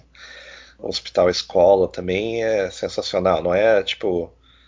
Uh, uh, eu, eu uma vez eu morava num, perto do hospital escola no Brasil. Cara, eu não queria ser atendido lá não. certo? Que é, é, é, é um açougue, né, cara? Mas Aqui, aqui os programas de, de educação dos médicos e as residências é, é, é, é impressionante, assim, eu não, eu, não, eu não, vi isso em lugar nenhum, assim. Eu fiquei sabendo que demora até uns 10 anos para se formar aí, né? Aqui eu acho que na Sim. Alemanha deve ser uns 6, Sete Sim. anos. É. é, por isso que aqui, quando o cara recebe o título de doutor, é doutor mesmo. Tem aquela coisa ah. que a gente estava conversando lá com, com, o Leandrinho lá, ah. que, ah, doutor, o médico não é doutor. Depende. Tem lugar que o pessoal aqui estuda mesmo e é, é três faculdades numa só. É Nossa. impressionante. Só que, e assim, é, tem esse efeito de que Uh, eu, eu, raramente vi um médico, por exemplo, da minha idade, e eu não sou exatamente jovem. Sim. Todos os médicos que eu tive contato, assim, frequente, os caras eram tudo cabelo branco. Não. Então, então, é, brincadeira. E eu sei que uh, isso é bom por um lado, porque uh, eles têm uma certa competição entre eles para ser o melhor médico, para ser isso, para ser aquilo. Então os caras têm bastante experiência, é bem, é bem interessante assim. Mas isso é uma coisa que varia, né? Eu sei que tem estados em que é, é um açougue mesmo e o cara fica em dívida mesmo, e, né? Aqui não tem muita questão do acompanhamento das mães, no caso, né? É uma coisa que você, o teu plano pode fazer, você vai daí ganhar um desconto no plano se você fizer, mas é opcional, né? Ah, sim. E claro que daí eles tentam te empurrar o máximo possível, porque como é, vamos dizer assim, é como se fosse um comércio da saúde, né? Esses caras, os caras, a se você vai com anos já começam a empurrar isso aí, né? Tipo, sim. É, daí o que acontece? Se você vai, se você vai tirar uma unha encravada, você sai com um plano pré-natal a mulher. Se, se, se, é, se bobeiros ajuda a pessoa até a engravidar. Só que daí você vai pagar por isso. é, bobeira tem isso aí também. E... É, é, engraçado que, como tu falou, assim, que tudo é tão espontâneo assim, né? Tu chega, vai fazer uma, um procedimento e tu já pode ali fazer um plano de saúde, alguma coisa que, que é rápido, eles já pegam, já cobrem. Sim, sim. Aqui... Se você paga mais, você paga, você tem. É, basicamente é isso aí. Não ah, é à tô... toa não é à toa. Assim, a, a, disponibilidade é quase sempre tem, tem vaga aí. Isso não tem problema. Não tem agendamento, não tem nada. Não, não, mas eu tô te perguntando assim, se tu chega. Uh, tu quer um plano de Tu tá no hospital para operar o teu pé, por exemplo. E daí tu não tem plano de saúde, eu te digo assim, bah, agora para esse. Agora, nesse momento, exatamente nesse minuto, eu vou fazer um plano de saúde para operar o meu pé. Eu assino lá um formulário, envio o formulário e tudo mais. Ela funciona assim aí ou tem aquela não, não, eu, não, não, se, se confundiu aqui para adquirir um plano é complicado. É bem ah. burocrático. Uh, não é, não se trata mais, muito assim de carência, é mais, uh, mais o processo que é demorado mesmo. Uhum. O processo é demorado porque eles te avaliam, não é, não é bem assim. e antes também eles tinham um negócio que era o seguinte: os uh, problemas pré-existentes eles te cobravam por fora. Oh. Agora, agora vem uma lei que uh, uh, acho que foi a lei do ano final ali do Obama, inclusive, que eles um, proibiram isso daí, né? Ah. Os planos, os planos que você paga mais, daí não, não importa se o problema é pré-existente e tal. Tem essas desvantagens, né? Só que é, aqui, é aqui tem a questão de que. Coberto, né? Tipo, que é, é. tipo. É, e a transferência ela é engraçada, porque assim, tu não Sim. consegue mudar de plano de uma hora para outra, mas se o teu plano aumentar o preço, tu ganha o direito de trocar de plano. Ah, e, interessante. E, por exemplo, assim, a, aqui a tarifa dos planos de saúde eles definem por ano, eles vão dizer assim, ah, tarifa do plano de saúde público do salário é 15,5%, digamos assim, né? Uhum. E daí os planos de saúde, os públicos, eles se, como dizer, eles lutam entre si, né? O 15,5 é o, é o padrão, mas vai ter um lá que vai dizer, ah, 15,2, 15,1, uhum. aí, só que daí tu vai ver, né, tá, por que, que é 15,1? Ah, os caras não têm atendimento telefônico, ah, os caras Sim. não têm isso, isso, aquilo. É assim, eles competem, né, eles, é, ah. nas, nas, nas, características, né. É, aqui, aqui a competição não funciona muito bem, porque é um, é um setor muito regulado, absurdamente regulado, então a competição sofre. Ainda assim, tem competição, certo? Tem a, tem a competição, mas você nota que tem um certo, uma certa caracterização para certas coisas, certo? Claro. Mas uh, o, o, bacana é o seguinte, que se você tem dinheiro ou se você está empregado, você consegue alguma coisa. Esse, é, essa é a parte boa. Não é à toa que quando o pessoal tem que se tratar, pessoal que tem grana, né, chefes de estado, né, aquela coisa, quando eles têm que se tratar, eles vêm se tratar aqui. Não é, não é sem motivo. Ah. Não é assim, por, não é para fazer férias, não é para ir na Disney, entendeu? É, é, quando a, se lembra quando a coisa no passado, né? Hoje a medicina no Brasil, inclusive, melhorou bastante.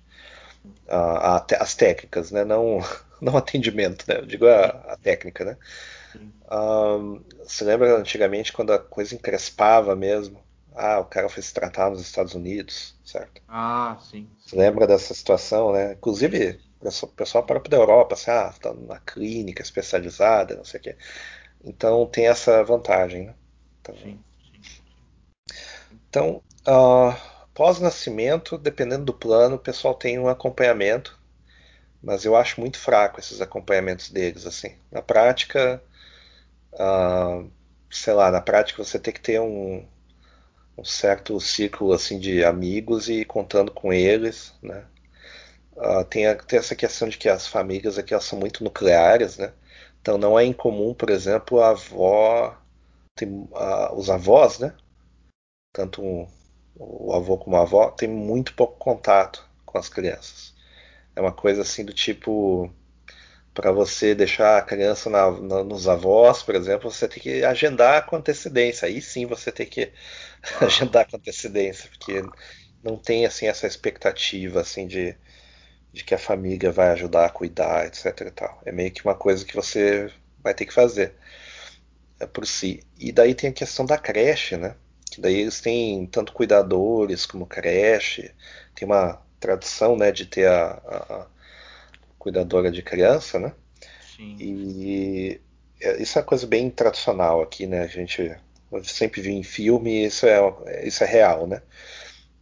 E o que acontece é que você tem que desembolsar para fazer esse tipo de coisa. Tem, tem empresas que eles dão isso como benefício, né? Mas não é a regra, certo? Sim, sim, sim. Isso também explica a queda absurda do, do, dos nascimentos assim de uma época para cá, né? Que é cada vez mais difícil ter filhos, é custoso. Se estima que uma, você vai gastar com a criança até que ela fique adulto, né? Uh, uh, mais ou menos um milhão, Boa. sim, por criança, certo?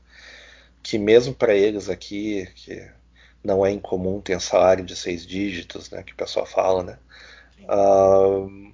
É, é, custoso, é caríssimo. Digamos que a, a grana toda vai para coisas relacionadas a criança e adolescente, certo?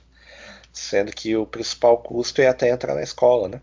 Porque as creches aqui, elas são, mesmo, mesmo as que são ah, chamadas públicas, né? Você paga com imposto e você paga meio que diretamente com imposto. Exemplo, aqui na cidade aqui tem as, as escolas públicas, elas são renomadas e o pessoal tenta vir morar pra, aqui para ter escola, né, direito a se inscrever na escola, né?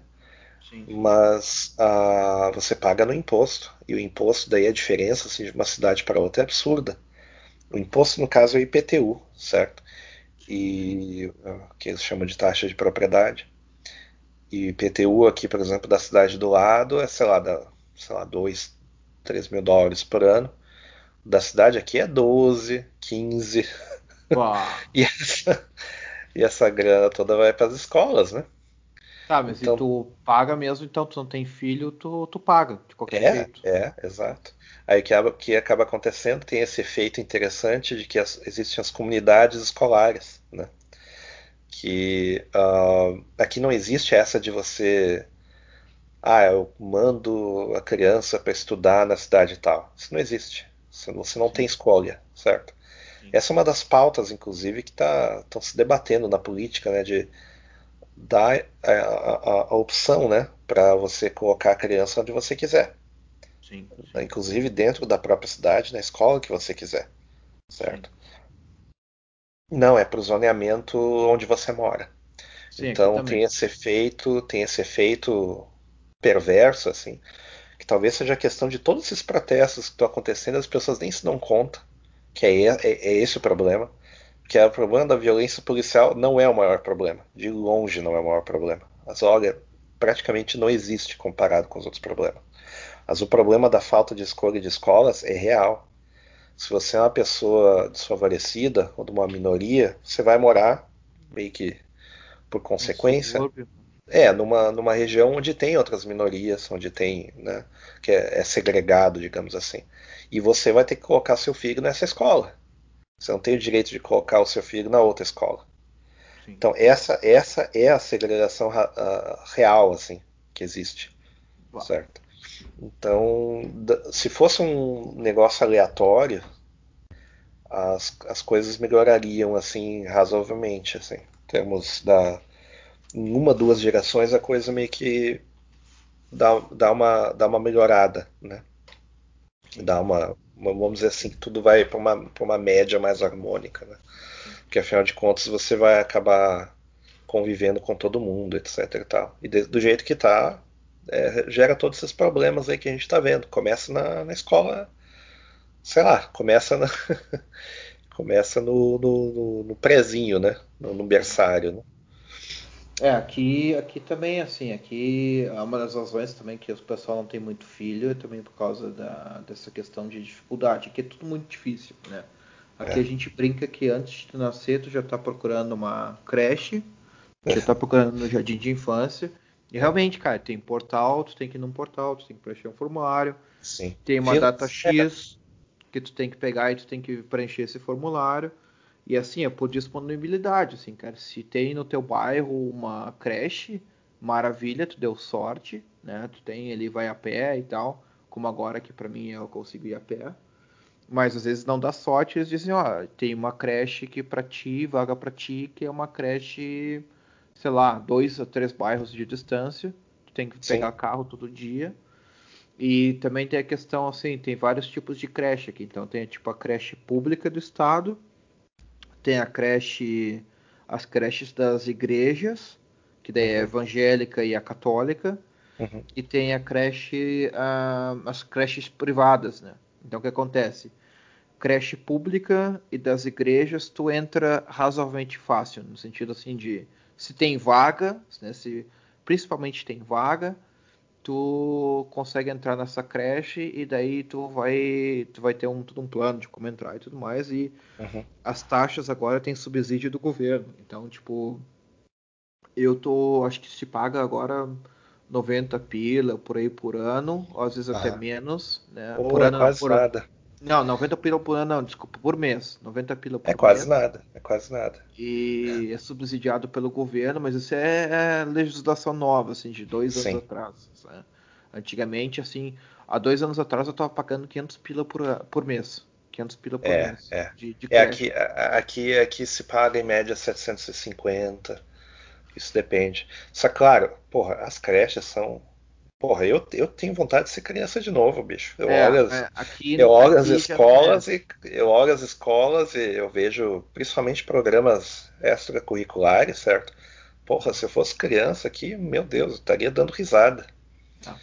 Que é não, maravilhoso. Aqui, aqui, aqui, não é, aqui realmente as públicas e as, as igrejas.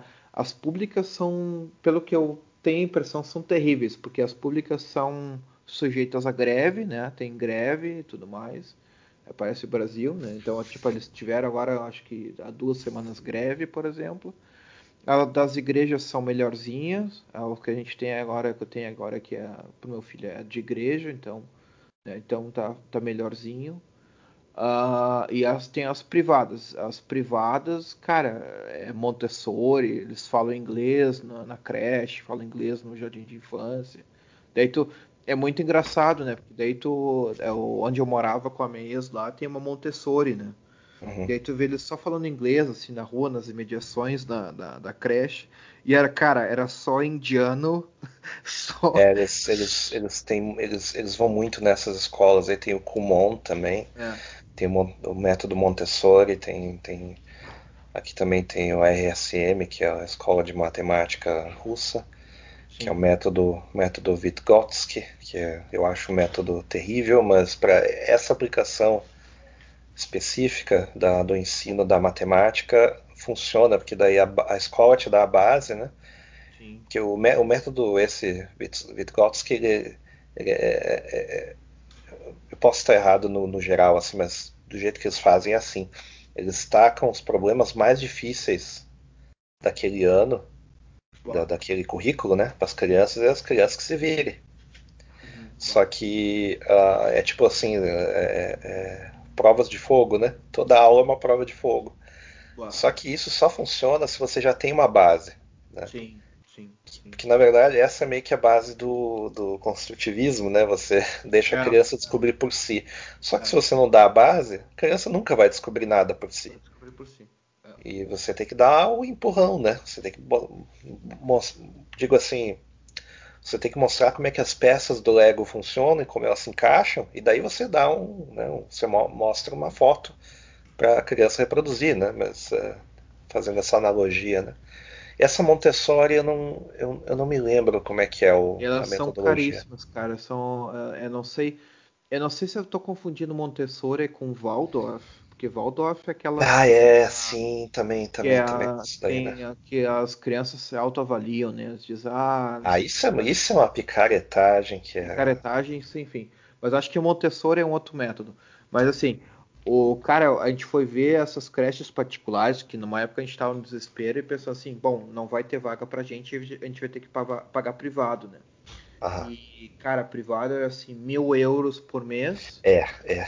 E, e tu era obrigado a ajudar a creche, tipo, limpar a creche, arrumar a creche uma vez por mês. Tinha que pegar um final de semana, num sábado, por exemplo, e lá varrer o chão, ou limpar banheiro ou. Mas isso eu fazia na época da escola pública. Isso eu fazia cara, na época da escola pública porque cara, os caras é... meteram PDV lá pro pessoal da demissão é. voluntária lá para serventes, a gente teve que fazer nós mesmos. Isso é.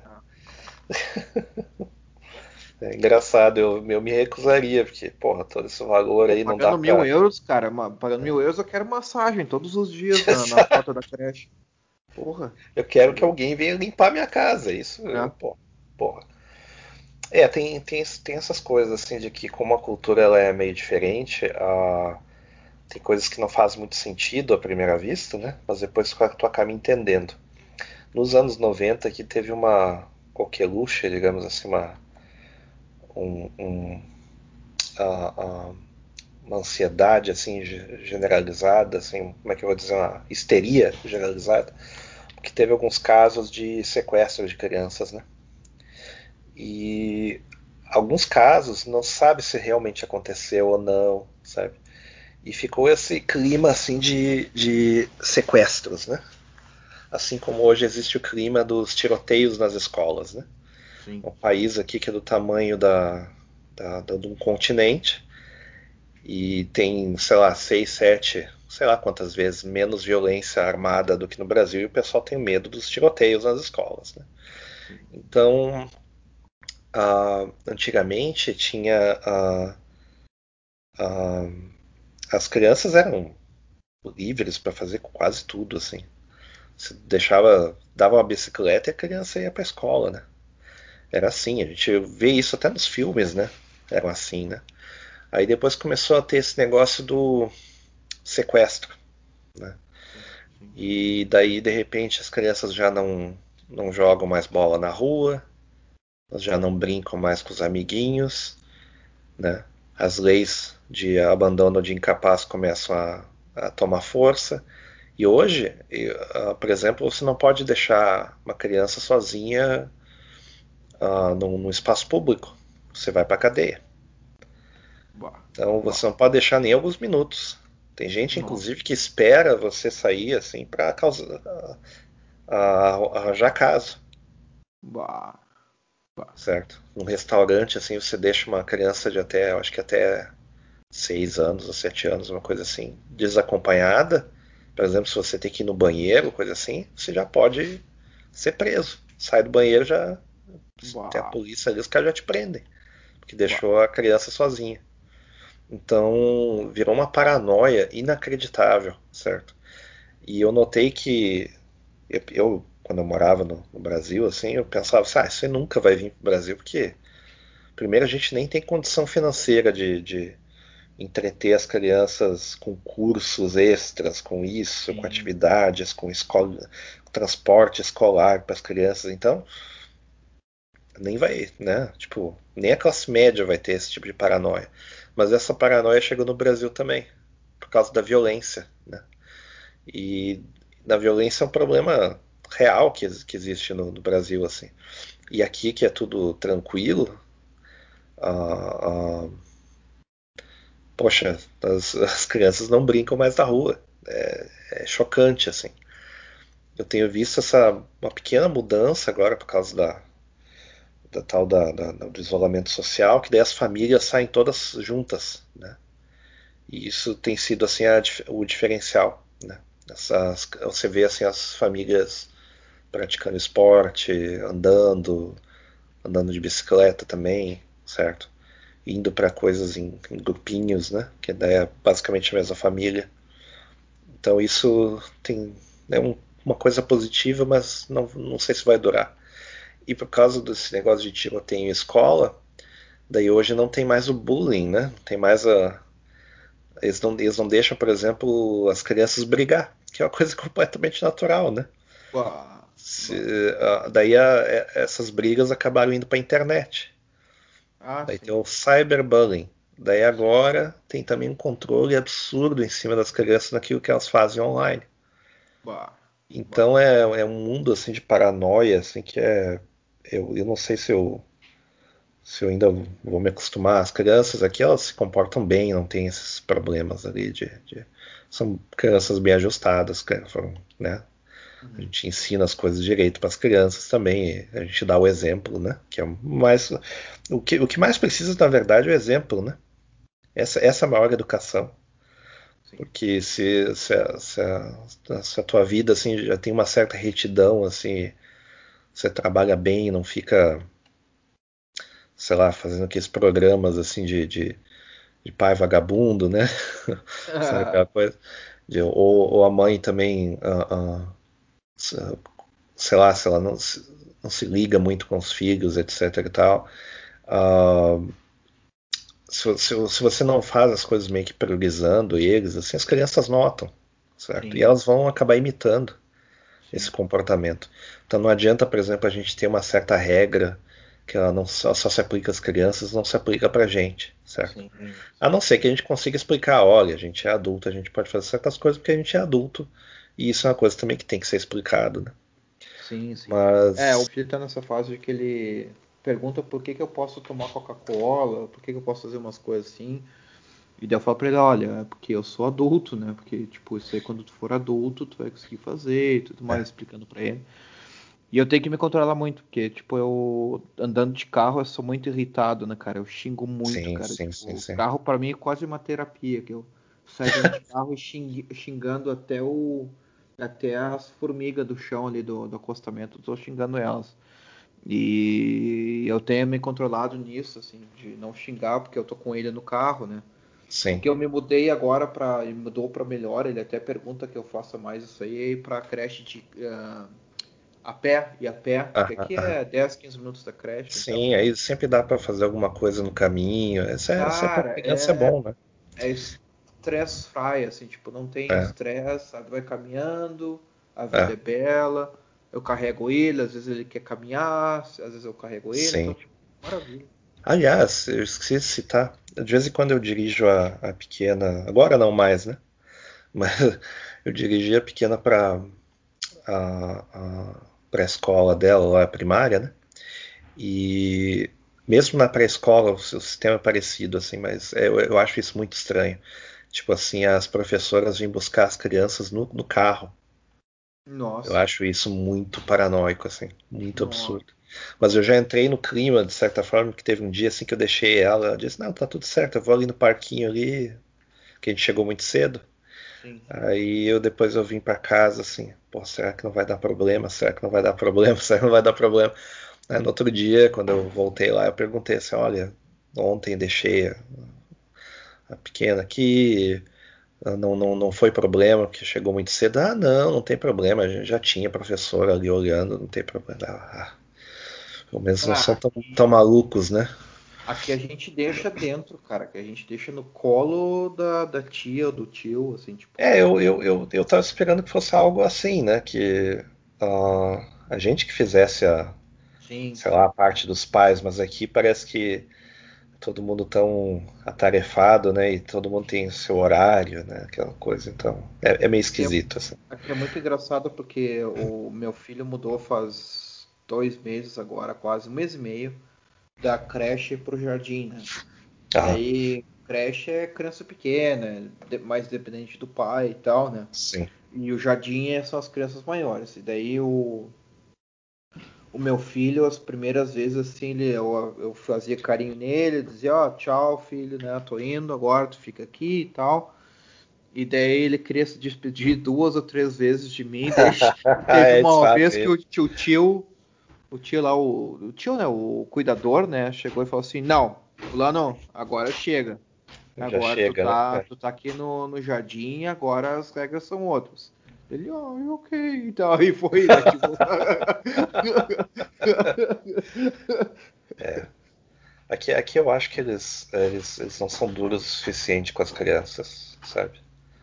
Eles não têm essa. Eles tentam apaziguar e daí gera, gera isso daí que está acontecendo. Geração de adultos aí, como é que eu vou dizer, mimadas, né? Que acham tudo que. É, ofensa, né? é, que acham que é tudo ofensa, que o mundo deve algo para eles, né? Então é, eu, eu acho que isso é ruim, assim. Pelo menos aí a gente tenta corrigir aqui em casa, pelo menos, de ah, dizer que as coisas não são bem assim, que tudo tem um custo, que uh, as coisas não são mágicas, que dinheiro não, não é capim. É, é. Inclusive eu, eu tenho uma correção, desculpa te interromper, eu tenho uma correção rápida live que é tipo Montessori e Waldorf são coisas diferentes, como Sim. eu suspeitava. Sim, são Montessori, o Montessori são tipo você escolhe as tarefas e como se fazer as coisas.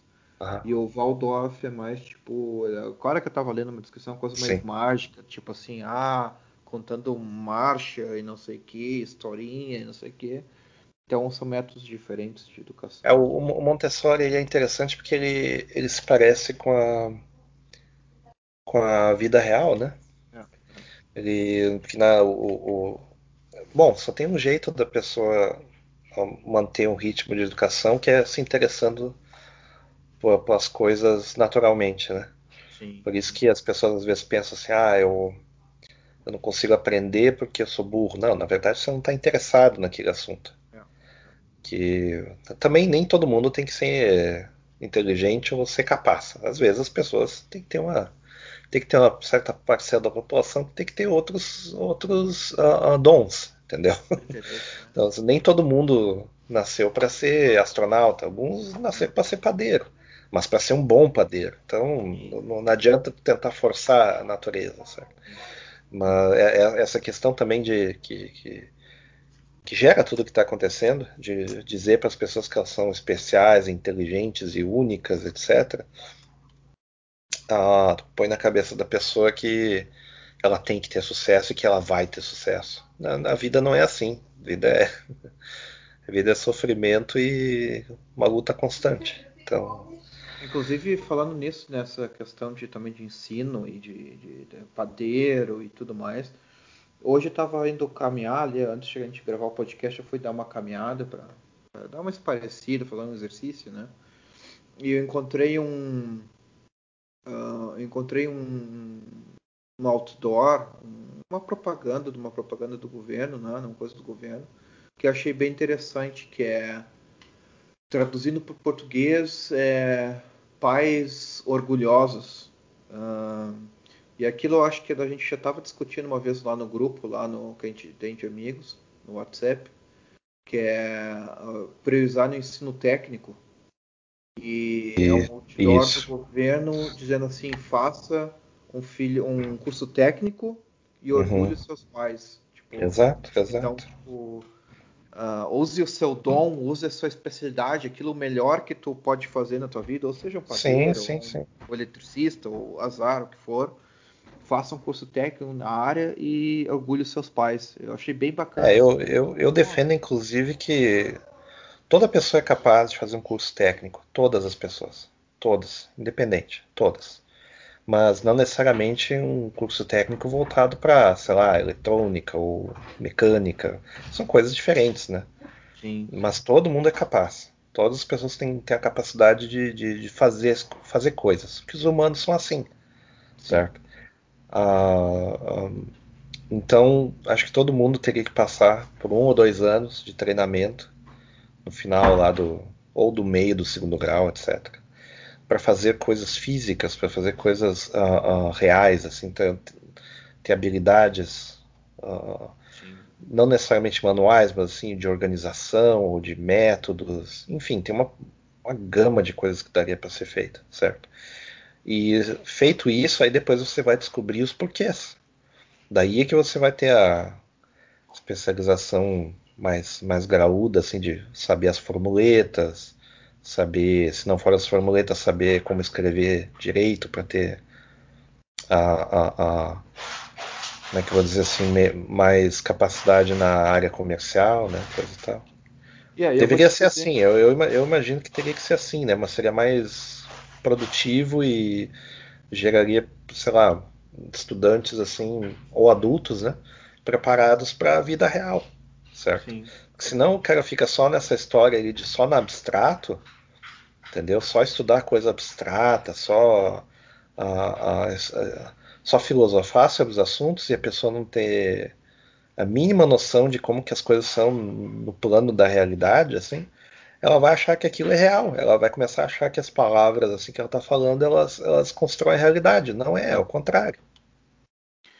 Aqui eu vou te dizer que a, a, é, é, essa parte é bem interessante. Não sei, não, não sei como dizer as gerações de agora, uh, os millennials e tudo mais, como é que eles estão fazendo.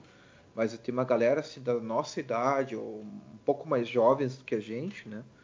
E eles fizeram realmente, não no meio do segundo grau, mas eles fizeram depois do segundo grau, que a gente chama que é o Ausbildung, né? Que é Ausbildung como exato, se fosse uma formação técnica. Exato. É. Que as pessoas não sabem às vezes que elas querem. Então elas dizem assim, ah, vou, eu acho legal, sei lá, fazer tuning, tuning de é, motor de carro, sabe? Certo.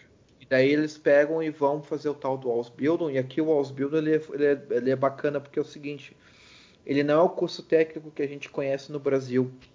Porque o curso técnico que a gente conhece no Brasil, tu vai na escola técnica, tu vai cursar, Isso. sei lá, informática, blá blá blá e tal.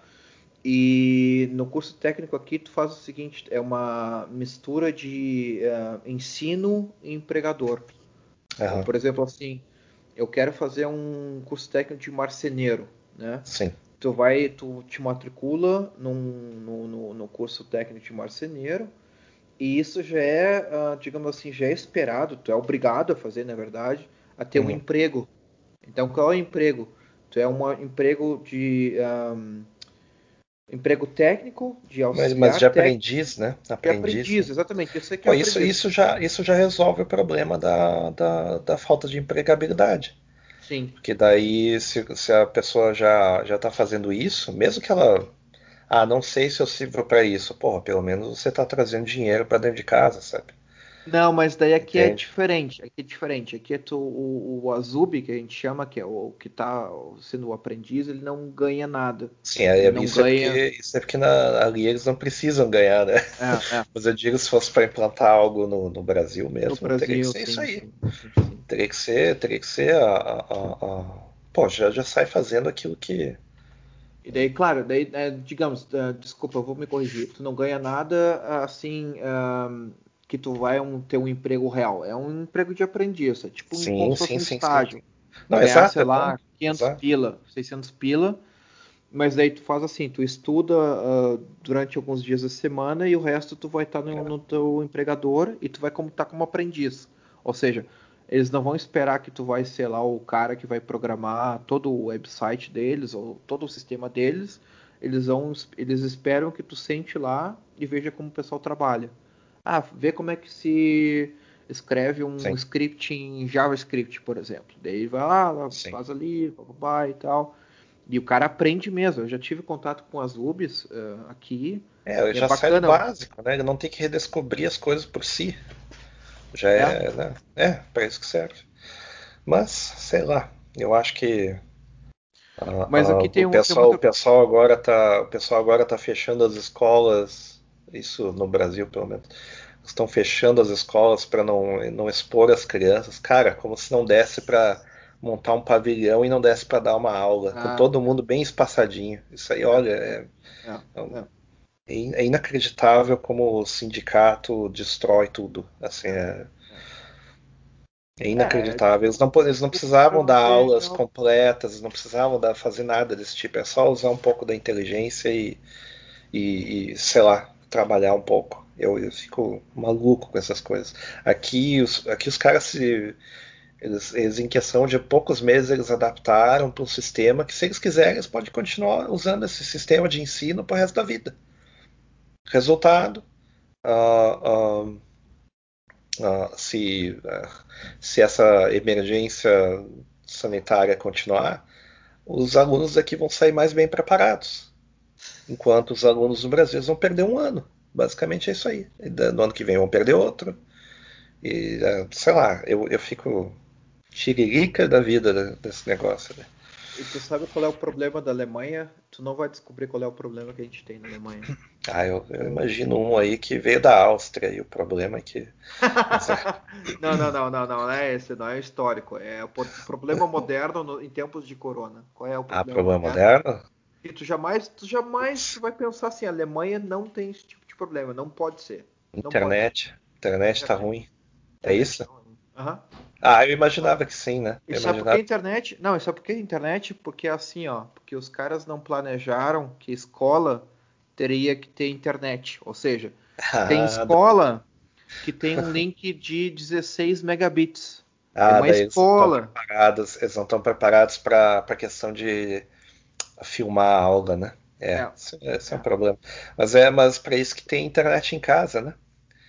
Então, mas mesmo assim eu imagino que ali deve ser problema por causa daquilo que a gente conversou outro dia, né? De que a, a infraestrutura tá, tá ainda meio obsoleta, né? Ainda estão mudando e ah, é complicado. Tá, tá, muita coisa, cara. Eles têm que mudar uh, é. muita infraestrutura. São poucas escolas que têm fibra ótica, por exemplo. Sim. E são coisas que, por exemplo, tu deveria pensar assim, nossa, a educação do país, as escolas, as universidades têm que tem que ter. Isso, é estratégico, tem que ter prioridade, né? É muito absurdo. Eu tava vendo esses dias um programa que um, é um dos humoristas aqui alemães que eu, todo mundo odeia, acha que o cara é um babaca e tal, mas o cara faz umas reportagens pertinentes, assim. O cara. Ele usa o. Como é que eu te dizer? Ele usa o humor e o, o lado palhaço dele para fazer palhaçada com as coisas que acontecem aqui na Alemanha. Tipo, ah, ele fez o último programa, foi aqui na TV, foi sobre o aeroporto de Berlim, por exemplo. Ah, é um, é um humorista que faz humor, ele não faz é, é. propaganda. Ele, é, hoje, ele... Em dia, hoje em dia, humorista é só propaganda. É só. Propaganda. É, não, esse. Dizer, é, é, é, realismo, realismo socialista hoje. Os, os... É, realismo socialista. Enfim. Não, esse aí ele faz assim, cara, pegando eles, uh, o aeroporto de Berlim, o, que tá para inaugurar faz uns 50 ah, anos já. Ah, cara, isso é um escândalo tão grande. E daí, e daí ele, assim, um podcast só sobre o. Só sobre o Ber. Uhum, só uhum. sobre o. Putz, que eu, é. eu, eu, acho que é a obra mais faraônica, talvez, do mundo, em termos de. Cara, e, assim, ó, eu vi o programa, né? O programa é um sarro, porque ele, assim, ó, o, o, o, o aeroporto convidou um grupo de pessoas, eu não sei qual é o critério que eles usaram, e ele se infiltrou nesse grupo de pessoas. E é um grupo de pessoas que era para testar a infraestrutura. Ou ah, seja, teve aquele, teve aquele para ver se estava funcionando tudo. Assim, sim, e, assim, e tipo, problema, né? É, por exemplo, tu vai viajar, uh, tu vai viajar e, e daí tu tem que, né, tu tem que ir lá na sala de embarque, tu tem que fazer sim. o controle de segurança e tudo mais e tal. Cara, ele contando porque ele não poderia, ele não pôde filmar umas partes, né? E ele contando o que, que ele passou no controle de segurança, mesmo testando, ele dizendo assim, cara, que ele, a, a esteira, olha, olha o absurdo, cara. A esteira lá que eles fizeram no, no, nesse aeroporto novo de Berlim é um L. Então, tipo, tu, tu coloca tuas coisas para passar no raio-x e a, o L ele não é bem feito de forma que a caixa que tu tenha teus bens, né? Uh, ela, ela, a caixa ela dobre, faça o L e passe pelo raio-x.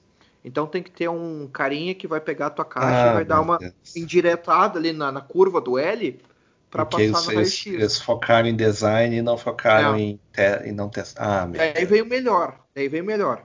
Daí tu passa pelo raio-x, né? Vai lá embaixo, ele tem um negócio que ele desce a caixa e, e, e para ali. E daí tem na frente, desse, no final desse L, tem na frente tem um guarda que cuida o raio-x.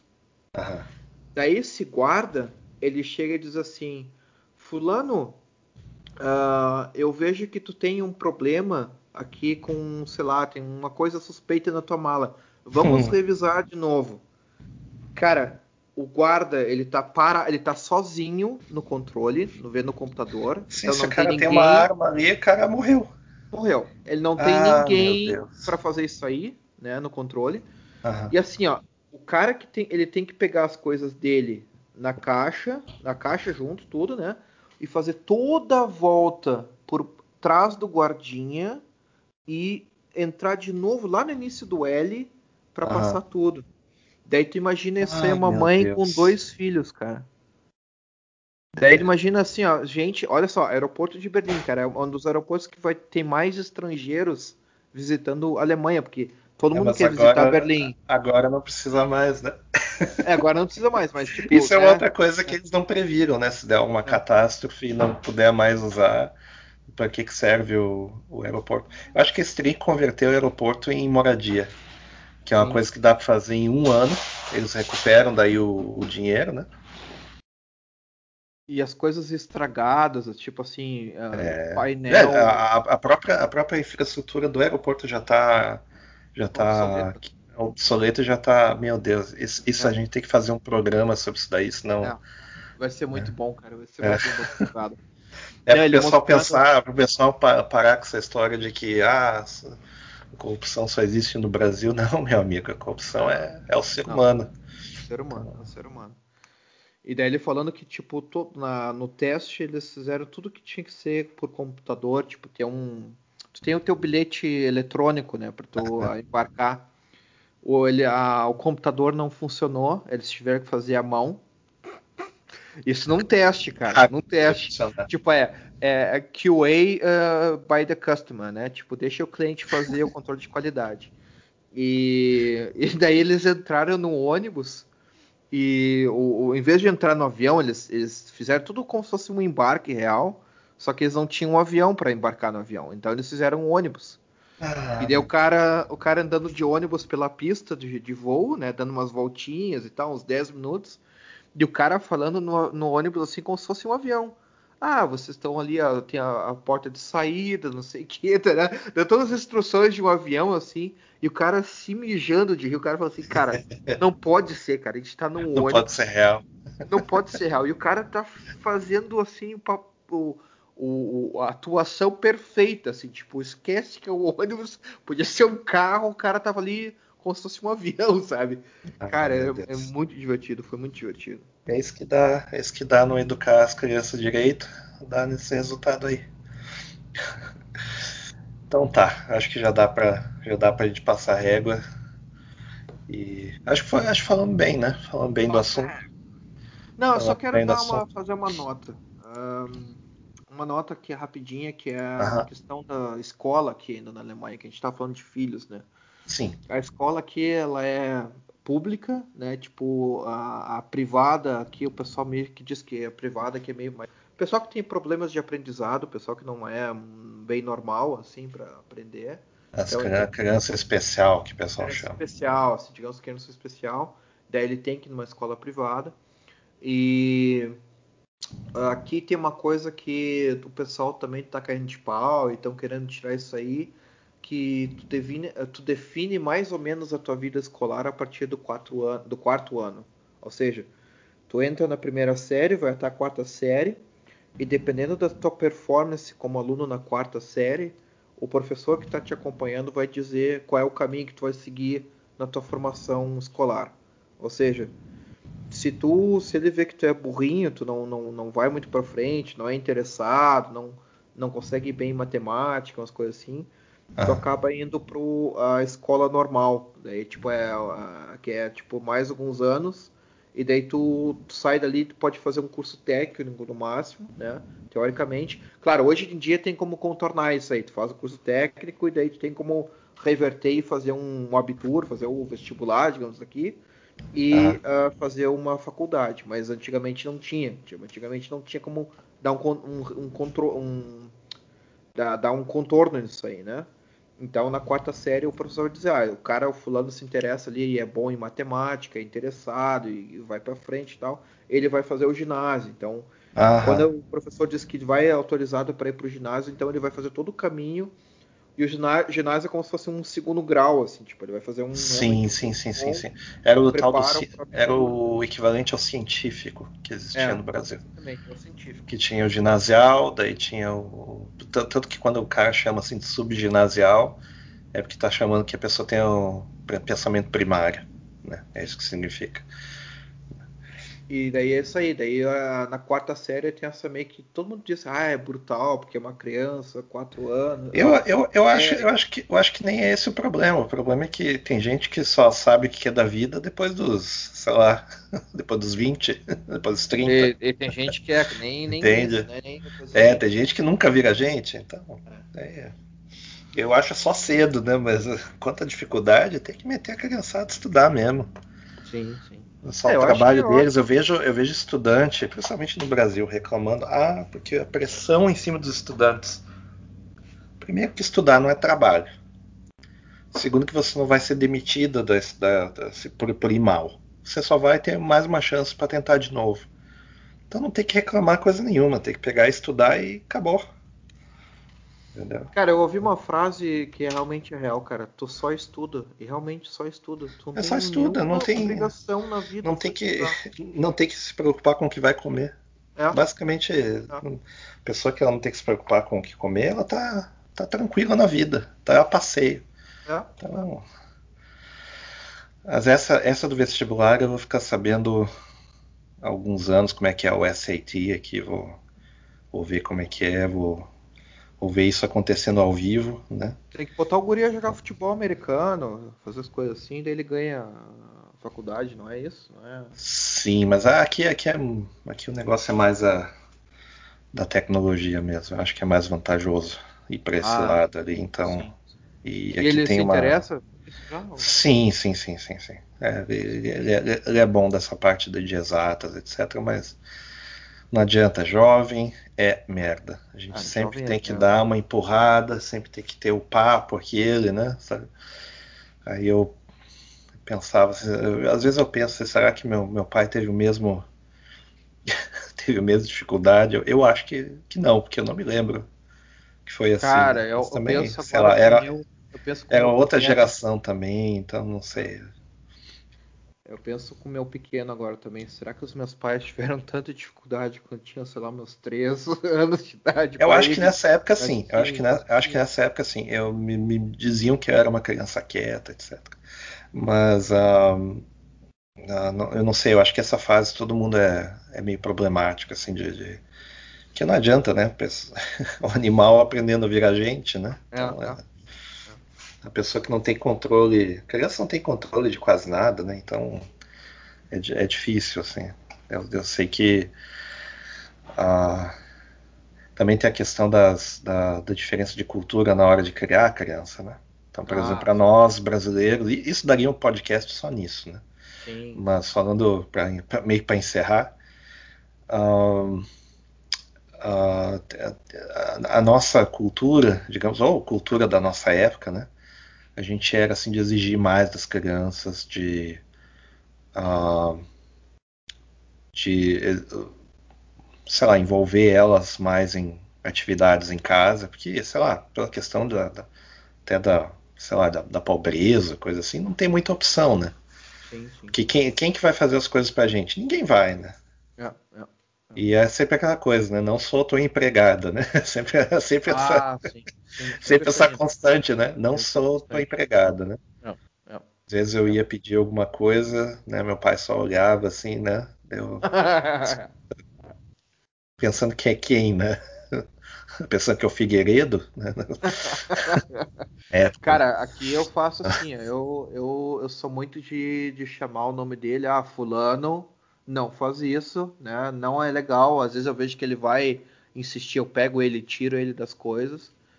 Eu acho que eu vejo que os alemães aqueles estranham muito essa coisa porque o, o alemão ele é muito pacífico nesse sentido. Eles, eles deixam, ah, eles deixam, eles é, deixam a criança fazer. Não faz, sei ou assim, que, ou se, é eu não coisa tenho que é, se, se, é uma coisa que vai, sei lá, machucar a criança, eles preferem a criança experimentar essa ter essa experiência do que dizer não vá fazer isso porque você vai cair no buraco, sei lá, é, coisa desse é, tipo. Exatamente. E eu, eu venho notando assim que hoje em dia, por exemplo, eu, eu posso estar errado, talvez as coisas tenham até piorado, mas a, a, os pais assim no, no, no, Brasil assim eles, eles deixam a moda louco, ou é assim tipo não quero entrar em conflito com a criança, ou é o contrário, ou é assim eu tipo a, a constante ameaça, sabe? que depois de um tempo a criança ignora, porque se tem ameaça e não tem ação, sim, sim, nada sim. vai acontecer. Então, aí fica só a mãe desesperada gritando, não, não, mas eu... também ela não faz nada. e às vezes, às vezes assim, o, o, correto seria que nem, o, que nem o, o Irã mesmo ele fala assim, às vezes só a olhada bah, Tipo assim, eu vou, eu vou te matar, né?